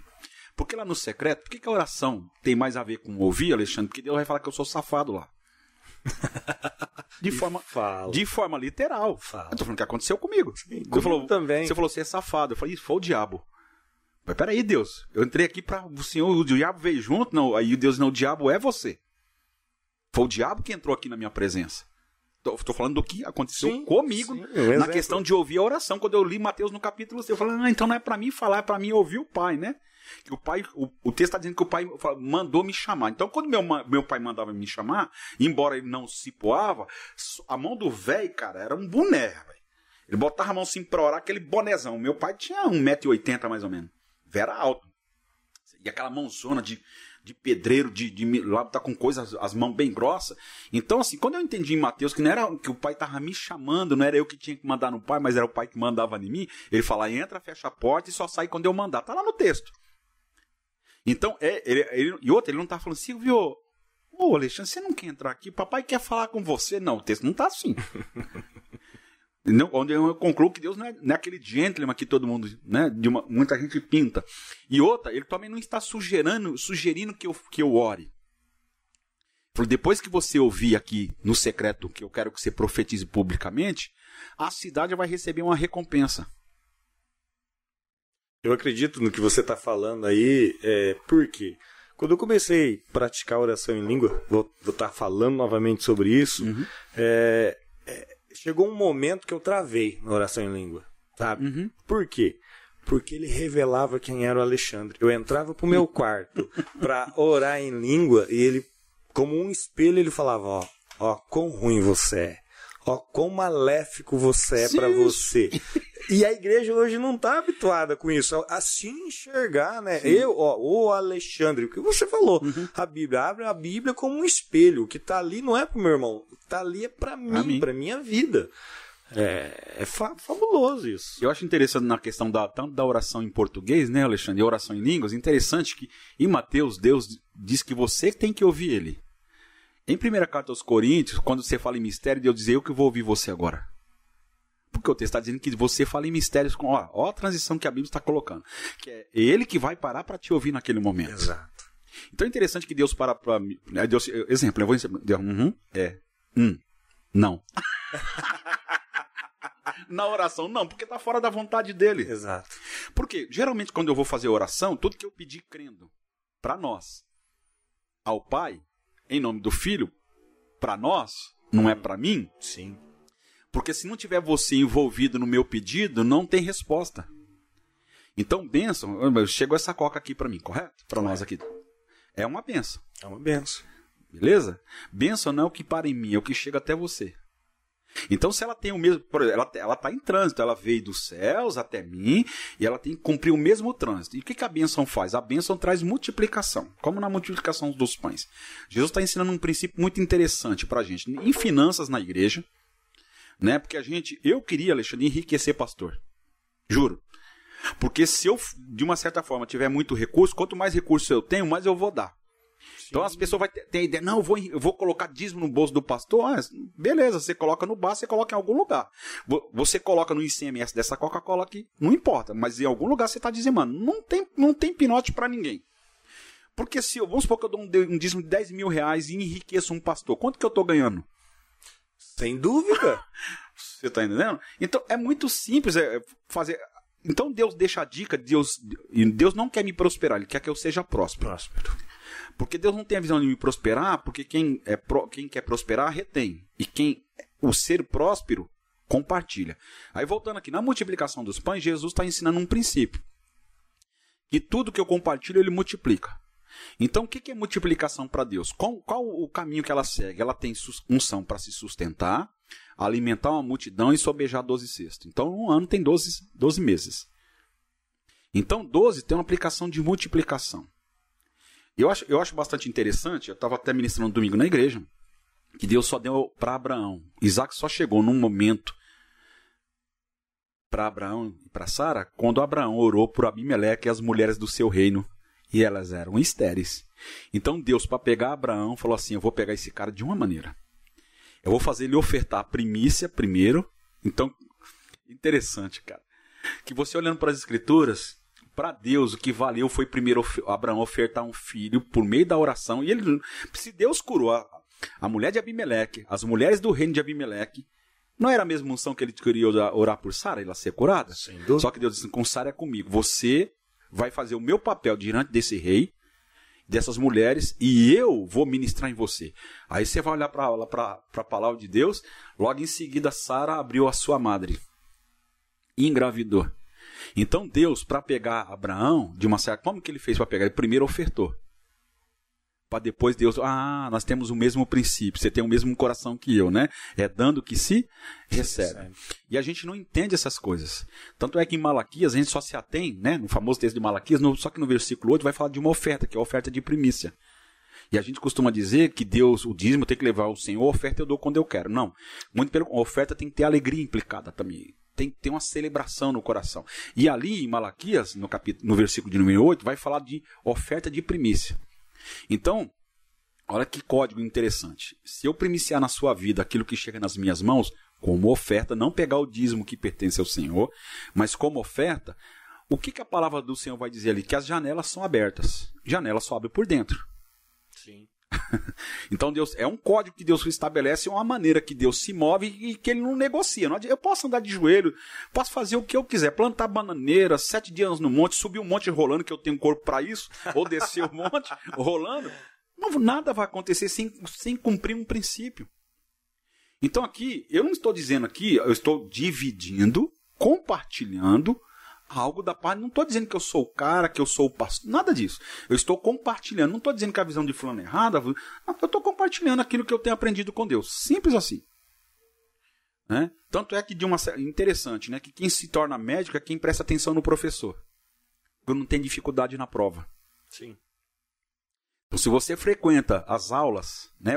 Vamos pegar aqui o, devo, o devocional. Que eu acho que as pessoas romantizam o devocional. de manhã Deus quer meter uma pá no seu coração e arrancar as coisas ruins que tem ali dentro. Pela manhã. Né? E assim, o alvo de Deus sempre será eu. Deus até permite eu pregar com palavras como pastor, mas para Deus, se eu quiser que realmente Deus ministre nas ovelhas dele, tem que ser com a minha vida. Sim. Simples assim. Isso que você está falando, eu lembro que, é, é, cara, é muito louco, né? A gente vai conversando, a gente vai lembrando de coisas. Saímos longe do dono onde a gente estava, É. Eu falo demais, minha esposa fala muito. Não, não, não. Estamos aqui para isso. É isso que a gente quer. É, mas é, eu lembro uma vez que o Randy Clark veio aqui em Rolândia, né? E ele trouxe uma equipe, né, para orar por uhum. curas, né? E eu tava hum, empolgado com aquilo. Eu fui esperar esse pessoal descer lá na Assembleia de Deus, lá na Rua Ouro, na calçada. Cara, só desceu do gente doente. Aí eu olhei aquilo e falei assim: pô, Deus, os caras vieram orar por cura, mas estão todos doentes. Eu até brinquei, né, com, com o Paulo na época, falei: o Dream Team acabou de chegar, entendeu? Mas com o que você está dizendo é fato. É, eles mesmo doentes, eles vieram da parte deles. Os heróis da fé? Exato. Não viram muitos é, deles. Entendeu? Profetizaram, trabalharam, guerrearam, porque eles eram confiáveis a Deus. Deus confiou a eles e eles foram. Não importa a morte. Né? Não, assim, de uma certa, quando nós viemos para a Rolândia também, eu não vim por um salário, eu vim por um legado. Um legado. Você está entendendo? Para somar. E é aquilo que eu falei, as partes. Tem alguma coisa que Deus nos deu que vai colaborar para a cidade. Sim. E a gente está disposto a derramar tudo, dar tudo por tudo que o Senhor tem para ela. Então amanhã ou depois ninguém vai se lembrar do Silvio, mas vai se lembrar do Deus. Exato. Agora, Silvio, vamos, vamos prosseguir pro, tá. pro, pro, final, né? Uhum. É, para não ficar muito longo, porque senão a gente tem aqui horas e horas. A gente vai marcar de novo para voltar, para a gente estar tá conversando. É, defina o Silvio e a base para a gente é, encerrar. E se você tiver aí, faz um apelo para os pastores que estão nos ouvindo aí para entender. Alexandre, vamos definir aqui com aquilo que a gente tem ministrado para o pessoal. É um pessoal corajoso, Alexandre. Porque cada domingo que a gente ministra, por enquanto a gente está tendo culto só os domingos, eu não acredito que eles vão voltar no outro. não, de fato, eu não acredito. Porque assim, é, assim, é uma coisa que eu falo com Deus. Eu ouvi um dia uma pastora falando assim, mas Deus, minha irmã prega isso, é de um jeito, o povo se alegra, o Senhor só me dá paulada para dar no povo. E eu, um dia eu questionei isso com Deus, Alexandre. A resposta de Deus foi linda. Usando três pessoas na mesma semana, dizendo: A minha graça te basta. eu posso dar o público que você quer, mas eu me retiro de você e retiro as revelações que eu te dou. Mas eu posso permanecer com você, porque a minha graça vai trazer dores. Então, se você realmente quiser fazer a minha vontade, com dor ou sem dor, minha graça te basta. Usando três pessoas. Então, assim, a gente tem procurado ministrar, desincutir um pouco algumas coisas de que Deus é o seu guru. Ele é o seu pai. E na visão de ele ser meu pai, sou eu que tenho que fazer a vontade dele, e não ele fazer a minha. Porque eu nunca vou deixar de ter vontades, e bobas, e tolas, fúteis. Faz parte do humano, né? Você tá entendendo? E assim, vamos pegar aqui a visão profética. Qual é a visão profética? Só deixar de ser patética. Então a gente tem alguns procedimentos patéticos. A gente cresce na, na idade, mas não cresce na identidade. E é isso que a gente tem trabalhando, né? a gente crescer na identidade mais do que na idade. Então, um exemplo muito clássico, a gente foi ministrando num casamento em Gênesis 2, 24, que Deus não vai no casamento de menino e de menina. Não no sentido de idade, mas de maturidade. maturidade. Deixará o homem pai e mãe. Um princípio muito interessante que tem no versículo é que se o pai, o meu pai me autoriza eu casar com a Célia. Então, eu vou deixar a casa do meu pai e o meu pai vai celebrar e minha mãe vão, vão celebrar, que ele está conseguindo enviar um cara maduro. Então, de uma certa forma, interessante que Deus está colocando tudo isso, que ele está deixando muito claro. Eu não, Silvio, quando eu vou celebrar um casamento, eu pergunto se Deus vai, de verdade pessoa, você consegue celebrar meu casamento? Eu falo, ah, cara, eu vou orar a Deus, eu vou perguntar se ele quer que eu. A pessoa pergunta, eu mostro no texto e dizer, é por causa disso, que se você, de uma certa forma, já vou pensando que a sua esposa só é algo para você manipular, eu não vou. Porque Deus não vai, o que, é que eu vou fazer lá? E outra, é dentro de uma direção de ministrar, cara, uma visão de casamento daquilo que Deus pensa. Porque assim, casamento para Deus não é sermônia, é aliança. Sermônia é onde eu recebo um Oscar. aliança, onde eu oferto meu coração por aquilo, eu vou morrer por aquilo. Né? Então Deus não vai em sermônias, vai em alianças. alianças. Né? Então, geralmente a gente tem procurado trazer para os irmãos, trazer um, um, princípio de maturidade. Né? Para que eles, assim, na questão dos pastores, a gente tem procurado de uma certa forma, é, procurar dar identidade com eles. Dizer assim, pastores, eu estou aqui para servir você, não que precisar. E, e, de verdade, Alexandre, eu acho interessante que meu pastor Felipe, Falou assim: você é muito doido, você não, você não tem muito juízo. Foi um pastor um dia lá na cidade de Cubatão pregar bem altão, né? Aqueles pregadores de Camboriú. E ele disse assim, pastor, e ele bem altão, ele falou, e a gente estava pintando a igreja, né? Pintando nas madrugadas, coisa e tal, ele bem altão. Aí ele falou assim, pastor Felipe, eu estou aqui, naquilo que o irmão precisar de mim para servir, nós estamos precisando pintar a igreja. O pastor olhou para mim assim e falou assim, você é doido, cara? Como você fala um negócio daquele? Eu falei, ele falou que queria servir, servir. eu queria ver se ele... Aí ele falou, varão, eu, eu vou, eu, eu ajudo vocês a pintar, eu faço minha parte, eu fico uma hora aqui. E o cara foi até, sabe, de uma certa forma foi humilde. Eu fico aqui, ajudo vocês a pintar. O pastor falou: não, não, falei, não vai na, na ideia, não, que ele é bem louco.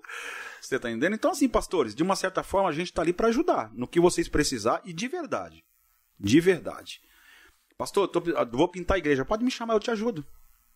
É o servir mesmo. É, não, não importa onde, como e de que, de que forma a gente está ali de uma certa forma, a gente tem que restabelecer os modelos de servir o próximo. E, Alexandre, cada um recebeu essa. Eu não consigo engolir essa medida de que você trabalha demais. Se você trabalha demais, você nega Cristo. O exemplo de Marta e Maria. A única coisa que você tem para oferecer é uma comida, uma janta para ele. E ele não quer uma janta na sua casa, ele quer a sua casa para depois jantar com você. Ele fala isso através de Maria. E interessante que a gente é assim, aquele tal negócio. Fazer um desafio aqui para os pastores. Se você quiser popularidade, você vai ter um X de pessoas. Se você quiser integridade, viva a verdade, ministre a verdade. É fato, é fato que a verdade tem que ser dita com amor. Mas o problema da gente negar a verdade só, e dar só o amor desvia ovelhas. Então, naquilo que precisar, eu não estou falando de pregar, tá? Tô, não, sim, eu não estou pondo minha agenda aqui, não, né?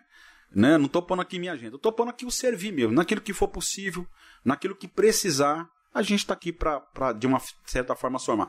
E se de repente, nesse tempo de Rolândia, alguma coisa surgiu, algum pastor que eu feri, eu queria pedir perdão então em nome de Jesus, alguma coisa que eu não fui exemplo, né? De repente fui menino em algumas coisas, e então me ajude a ser homem de Deus naquilo que eu sou menino, você pode chegar para mim e falar assim, cara, você não queria dar uma olhada nessa, nessa questão aqui, se você desse uma mudada nisso aqui. É, um monte de gente chega para falar assim, do modo de falar, Alexandre, eu juro, eu vou diante de Deus.